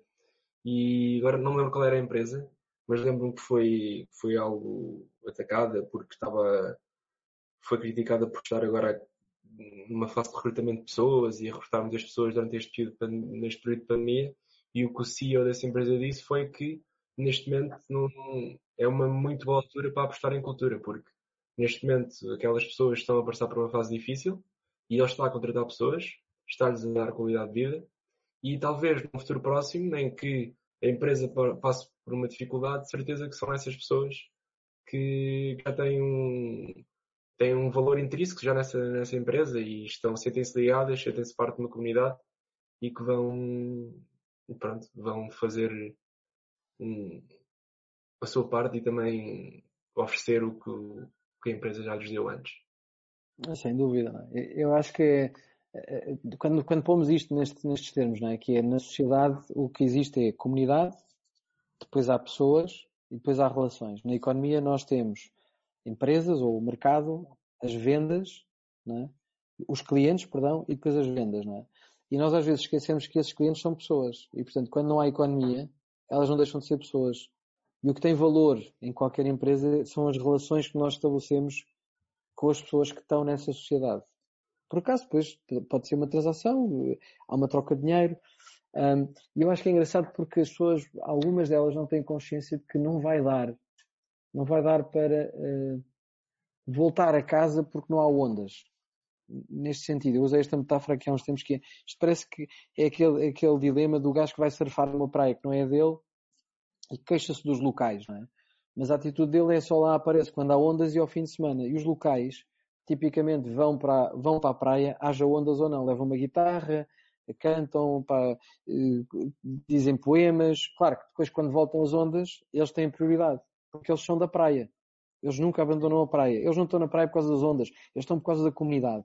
Portanto, empresários e empresas que agora estão preocupados é em sair do mercado, porque agora não há ondas. Então vamos cortar as torneiras. Eles não vão poder sobreviver no futuro porque as pessoas não se vão esquecer de como é que eles agiram e o que é que as empresas deles fizeram pelas pessoas durante este tempo. E isso vai ser uma coisa pá, dramática. As empresas que não tiverem histórias para contar que, e que não sejam artificiais e sintéticas e cosméticas sobre como é que eles agiram nesta altura, eu acho que vão ter uma dificuldade enorme depois de construir lealdade com os seus consumidores, porque eu acho que na realidade as pessoas não querem mais ser consumidores de nada, querem fazer parte de uma comunidade, querem sentir que as empresas têm valores e que fazem isso em conjunto. E é engraçado porque aí mais uma vez vemos o, o, o tabu cultural. Um, eu trabalhei com uma organização que só não digo o nome dela porque ela própria é muito discreta em relação a isso, mas é talvez das organizações que mais faz pela sociedade. E quando foi a crise anterior, eu lembro-me de ouvir histórias de uh, haver um controle sobre o, o, o, cartão refeições, porque as pessoas tinham um ordenado base para trabalhar em loja, mas depois não estavam a usar esse cartão para se alimentarem. E começou a ser muito evidente que as pessoas estavam a passar dificuldades, tinham maridos e mulheres que estavam desempregados, então a empresa começou a organizar almoços sem retirar esse cartão, porque percebiam que as pessoas estavam a usar esse cartão no supermercado para levar coisas para casa, mas passavam fome quando iam trabalhar. E que às vezes trabalhavam um dia sem comer. E faziam eh, coisas deste género. Houve iniciativas, inclusivamente, de regeneração de pessoas que estavam endividadas na crise anterior. Educaram-nas a, a, como é que se ganha dinheiro, como é que se gera dinheiro, porque isto é, uma, é também uma fatalidade, é uma, é uma chatice. Uh, mas depois não diziam nada. Porque não se pode dizer que estamos a fazer o bem. Uma das organizações que eu conheço mais solidárias. E eu acho que isso também vai ser uma revolução isso, isso vai passar a ser escrutinado, isso vai passar a ser normal, vai passar a ser importante para os negócios dizer o que é que estamos a fazer pela, pela sociedade e pelas pessoas. Ok. Um, já vou pegar outra vez nesse ponto, aqui no comentário do Fernando. Olha, agora eu... vê lá se não pões as pessoas todas zangadas, porque já estás aqui com uma hora e meia, não sei se toda a gente está com vontade de continuar. Eu estou encantado, mas Ok. Enquanto, enquanto houver aqui comentários, nós podemos continuar e depois, eh, quando parar, acho que podemos dar por fechado. Já estamos Vai. aqui mais ou menos uma hora e meia, mais um bocadinho. Um, o Rui meteu aqui um, production versus crafting. Ou seja, o desacopiar vezes o criar, por exemplo. Uhum. Acho que é mais por aqui. E depois dizes uh, Industrial Revolution versus e depois de interrogação. E o Michel logo a seguir diz Individual Revolution. Ou seja, Um, nós, a nível mais especializado, ao, ao, nós podemos uh, copiar e podemos criar coisas novas. E em, termos, em nível de comunidade, ou um nível mais de estrutura da organização, o que é que se opõe à Revolução Industrial? Uhum. Há, uma, há, uma, há uma coisa muito, muito gira de se aprender. Há um livro de um tipo chamado Joel Barker, uh, ele, ele escreve um livro na década de 80, é um livro de 84, uh, e o livro chama-se Paradigm Shift. E, e, e, é absolutamente fantástico porque o que ele mostra é que a sociedade e os negócios vivem sempre de mudanças de paradigmas. O problema é que as pessoas não conhecem, não reconhecem como é que acontecem paradigmas. E, e, e, ele começa por explicar o que é que é um paradigma. Portanto, um paradigma é um conjunto de regras. Portanto, se tu for jogar ténis, os paradigmas são as linhas que estão no corte e, e, é a regra de que a bola tem que passar por cima da, da rede, não é? Eh, com uma raquete. Portanto, estas são as regras do jogo. Claro que as pessoas continuam a jogar uh, ténis, mas depois apareceu o squash e agora jogamos o paddle. Portanto, isso são pequenas alterações ou, ou, ou revoluções, não é? São feitas com alterações de paradigma. E uma das coisas uh, que eu aprendi com esse livro e que eu achei absolutamente fabuloso foi precisamente sobre a Revolução Industrial. Uh, vamos, vamos por isto já nos anos 70 e na produção em série, não é? O, o movimento do Total Quality Management. Uh, e uma coisa que nós, sem termos consciência, foi muito diferente no, no Oriente e no Ocidente que foi toda a lógica do taylorismo é? e da ideia de que nós ganhamos mais e somos mais produtivos se cada um souber fazer uma parte do carro. É? No mundo ocidental, estas regras eram mais ou menos eh, assentes e eram todos, todos os problemas têm uma solução uh, e, e, portanto, se tem uma solução, tem sempre uma melhor solução. Essa melhor solução tem um conjunto de ferramentas que são necessárias. Se nós dermos as ferramentas às pessoas, elas conseguem produzir mais e melhor e isso é o que interessa. E o que é que acontece? No mundo ocidental, isto fez com que as pessoas deixassem de ter brilho no trabalho. Portanto, nós, quando vemos os Simpsons, isso está muito retratado, não é? Quer dizer, o Homer está numa central nuclear, mas ele quer lá saber o que é aquilo é, não é? Ele carrega ali nos botões e. E, e isso é muito triste, porque as pessoas deixaram de ter paixão por construir um automóvel. Só sabem apertar um, um torniquete e querem ter uma, uma televisão maior que o vizinho. No Oriente, por contraposição, foi muito engraçado, que só houve uma, uma pequena mudança e que, e que fez uma diferença gigante, e que se traduziu no movimento da inovação, que foi, no Japão, a lógica era, uh, todos os problemas têm mais do que uma solução, e o trabalho das pessoas é encontrar a próxima solução. E o que é que isto fez? Fez com que empresas como a Toyota tinham uh, pessoas que eram muito introvertidas, que se calhar tinham mais dificuldade em dizer bom dia do que como é que iam melhorar o seu trabalho. Portanto, não se retirou o brilho do trabalho no mundo oriental, porque isso é muito importante para eles. E, portanto, isso o que é que fez? A obsessão com a qualidade fez com que uma pessoa que está só a apertar, só está a apertar botões, mas que está permanentemente preocupado com como é que vai melhorar o processo, deu origem ao processo da inovação. E, portanto, às vezes eram inovações incrementais e outras eram absolutamente disruptivas. E, portanto, eu acho que quando nós estamos ainda a pensar no mundo em que cada um faz uma peça, mas eu quero lá saber o que é que o gajo do lado está a fazer porque eu quero levar a minha renda para casa, nós retiramos o espírito do trabalho, as pessoas ficam loucas e, portanto, de facto, nós não conseguimos ser uh, muito criativos, muito produtivos, seres humanos mais sãos.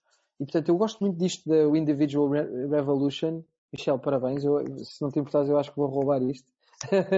Porque eu acho que não tem tanto a ver com como é que se organiza a produção, é como é que as pessoas se organizam para dentro desse caos. Há uma, uma, uma expressão muito engraçada que é, nós hoje somos todos slashers, não é? Somos todos muito mais do que uma só coisa. Não, somos só o country manager de não sei o quê, não somos só o gestor de conta do banco. Eh, somos várias coisas. Eh, e eu acho que é muito interessante nós começarmos a olhar para uma sociedade onde nós fazemos recombinações e, como, e, e se olharmos para a nossa carreira, como os meus filhos olham para a música, não é? Eu, eu, eu, eu gosto de rap e gosto de hip hop e, e, quando vejo MTV fico fascinado como é que quase todas as músicas que aparecem, pelo menos nesse espaço musical, são recombinações, não é? Eu comecei a ver isto com, com o Kanye West, não é? Que agora aparecia com o Estelle, agora aparecia com este. Portanto, aquilo é tudo recombinações. Isto mais isto dá igual àquilo. E todos os álbuns novos eram recombinações e experiências novas. E eu acho que isto é uma coisa super inspiradora para nós. Para nós olharmos para a nossa carreira e dizermos assim, com quem é que eu agora quero fazer uma dupla? Que, que conhecimento é que eu agora quero recombinar? Que sample é que eu quero experimentar? E nesse contínuo, nós estarmos permanentemente a reinventar-nos e acrescentarmos coisas novas que podem crescer, não é? okay. Acho que isso pode ser um, o Fernando também pega aqui um bocadinho na etimologia que estávamos a falar há bocado e diz que competir é procurar junto. E eu acho que, como tu há bocado falavas, que, que a economia era aquela tríade do. Como é que tu dizias? Que era economia, uh, vendas. Comunidade, comunidade, não é? Comunidade, comunidade. pessoas e relações. Ok. E como nós, como aí tu focas na, nas relações e nas pessoas, porque não ver a competição, não com competição, mas com também outras pessoas? E porque não ver, hum, em vez de ser competição, porque não abordar como, como colaboração? Eu, eu, pois, eu acho que há muitas, eu acho que há muitas inspirações. É engraçado, eh, o Fernando está a falar disto, o Miguel sabe bem, né? Por exemplo, na Marinha Grande, o sistema que eu acho que é fantástico e que funciona lá muito bem é a competição. Ou seja, pequenas empresas que, perante uma determinada encomenda, às vezes competem, ok? Com um fornecedor, imagina, com um construtor automóvel que precisa de uma determinada peça, às vezes temos duas empresas que são uh, do mesmo sítio, às vezes com pessoas que são casadas e que trabalham nos concorrentes diretos a fazerem propostas para servir um cliente e estão a competir. Outras vezes, uh, o fabricante automóvel é tão grande que eles só conseguem vencer aquele negócio se fizerem aliança. E é engraçado porquê? Porque eles conseguem ir aos mesmos cafés e aos mesmos restaurantes e serem amigos e uns dias competem e outros dias colaboram. Portanto, eu não acho que a ideia de combinar execução e colaboração ou competição e colaboração seja uma dicotomia em que ou escolhemos uma ou outra. É? Aliás, as empresas que são mais eh, transformadoras são aquelas que conciliam bem a dose disto. É? Por isso é que estamos sempre a ouvir falar da Google e do 80-20 time, que é ok, nós para sermos ricos temos que ter algoritmos muito bons, nós temos que afinar o nosso business model e conhecê-lo bem. E, portanto, vamos focar aqui na, na excelência e, na, e, e, e, vamos tentar diminuir o desvio padrão, vamos aniquilar o erro para sermos eficientes e ganharmos riqueza, mas também queremos ser colaborativos e, portanto, às sextas-feiras temos que trabalhar ideias que ninguém conhece, porque senão vamos ficar especialistas, arrogantes, burros, não, não vamos saber fazer perguntas, não vamos uh, divertir-nos ao aprender, não vamos rir dos nossos erros e essa, essa simbiose eu acho que tem que ser bem, bem cozinhada. Ok. Eu, os direitos de autor, eu estou-me aqui a rir, há bocado está-me a rir, porque o João estava a dizer que o Michel está a pedir direitos de autor, e depois o, o Michel diz, não, não, é o consórcio. Está à vontade. Um, a Cláudia também partilhou Walking the Talk, que eu acho que é um livro, não é? Pelo que eu pesquisei, é um livro que diz respeito a mesmo a implementação de uma nova cultura empresarial, de como aplicar. Pelo que é um, um livro da Carolyn Taylor. Acho que era isto. Não conheço, olha, vou apontar. Deixa eu ver. Hum, hum, hum.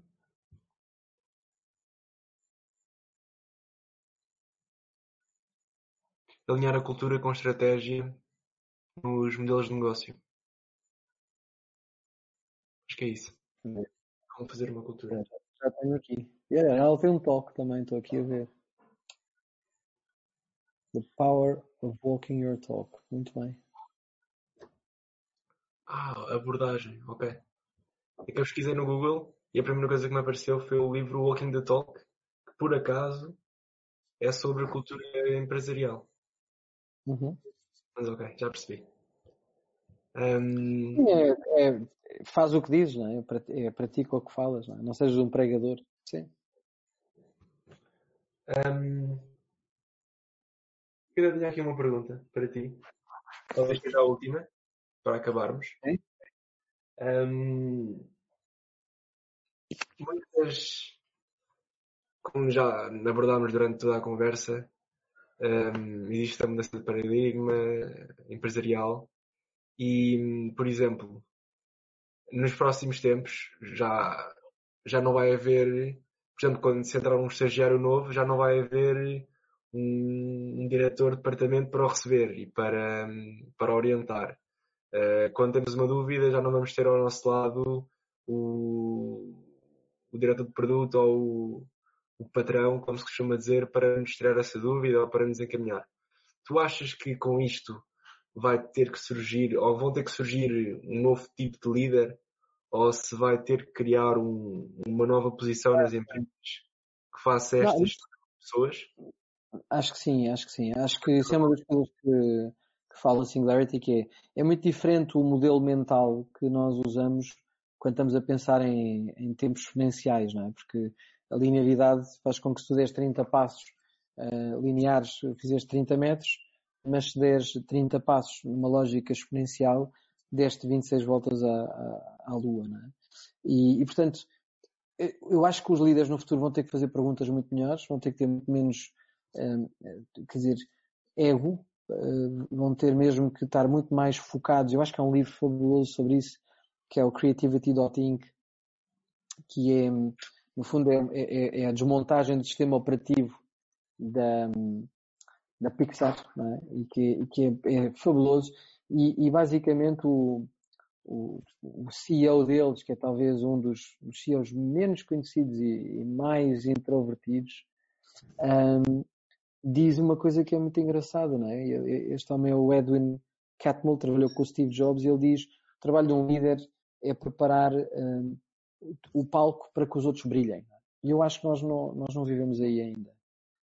Uh, acho que as pessoas não percebem que para, uma organização reconhecer alguém com os atributos necessários para ser um líder, tipicamente isso tem a ver com performance, tem a ver com genialidade.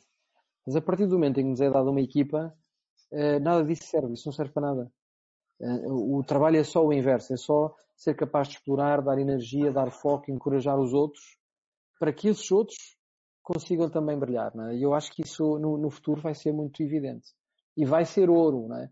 Porque eu acho que as pessoas não vão deixar de ter estímulo emocional uh, e nós não podemos estar todos a trabalhar com bots, nem eu quero um sistema operativo que me congratule. Eu não vou ver isso com a mesma energia uh, que alguém que, que, é de carne e osso, não é? E que se comove ou que chora, porque eu sei que isso não está, não está programado. Portanto, uh, é uma coisa que aconteceu por serendipity, não é? Quer dizer, aconteceu porque aconteceu e tem um valor emocional. Eu acho que isso, eu acho que isso vai ser um bocadinho diferente, sim.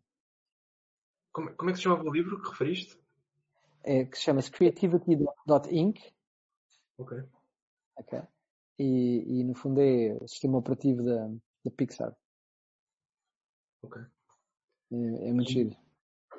Ok.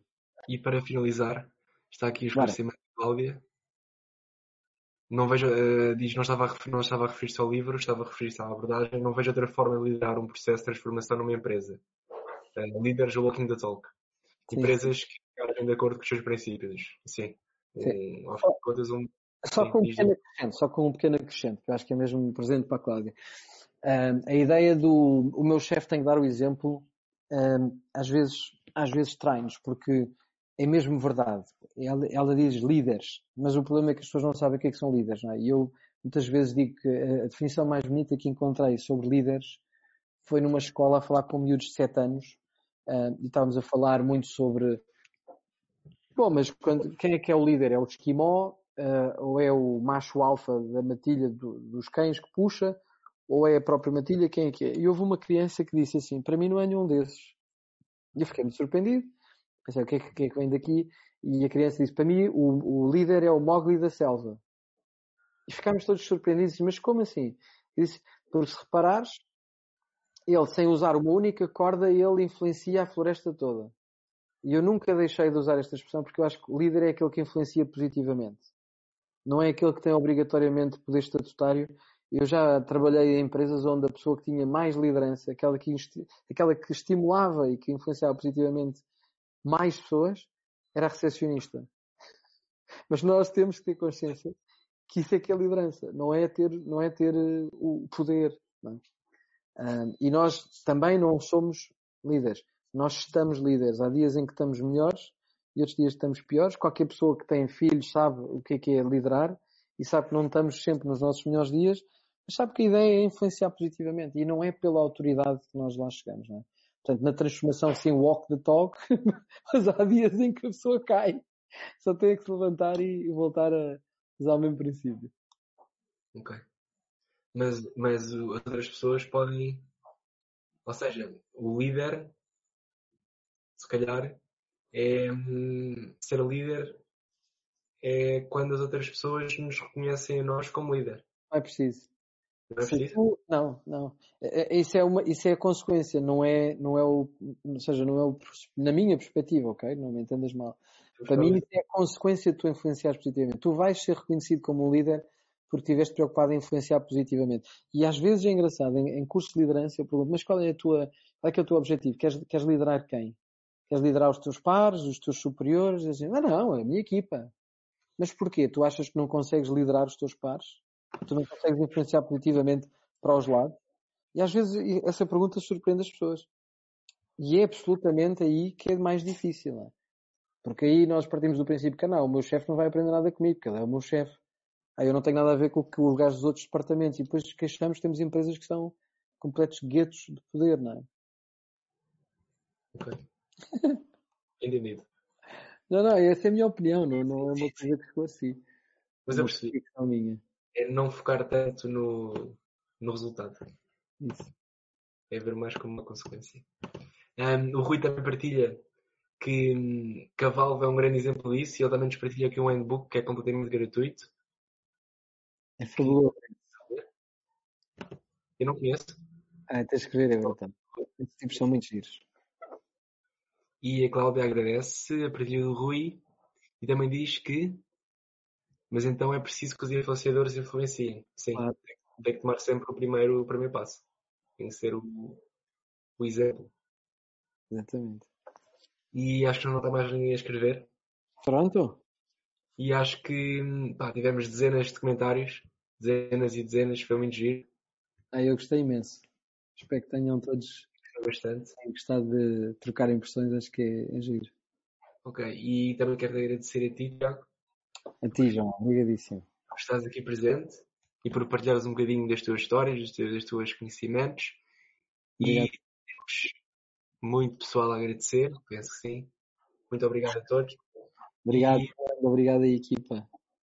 Foi muito bom. Ah, resultados do quiz. resultado do quiz. Deixem-me só ver, deixem-me só ver se agora consigo ter acesso a isto. Mas eu, eu acho que me lembro do nome. Provas e questionários. Ah, está aqui. Portanto, o vencedor do quiz. Portanto, houve várias pessoas que chumbaram na prova, mas eu não vou dizer o, o, o nome das pessoas que chumbaram. Dizer, olha, em primeiro lugar, ganhou. Quem ficou em primeiro lugar foi o dir.produção.doclisboa.org. Não tem aqui o nome Uhum. consegui ver o nome, tenho pena. E o pódio é o, o Dir.produção. Em segundo lugar, empatado com a Joana Antunes, da Angry Ventures, ficou a Cláudia Palmeiro. Olha a Cláudia. Boa. Pronto. Depois o resto, na próxima, no próximo quiz, será melhor. E pronto. Eh, em breve será anunciado o próximo hum, speaker do terceiro episódio e vão ser todos avisados por e-mail. E, e obrigado. A todos. obrigado. Obrigado. Obrigado a toda a gente. Um bom serão. Obrigado. Obrigado, abraço.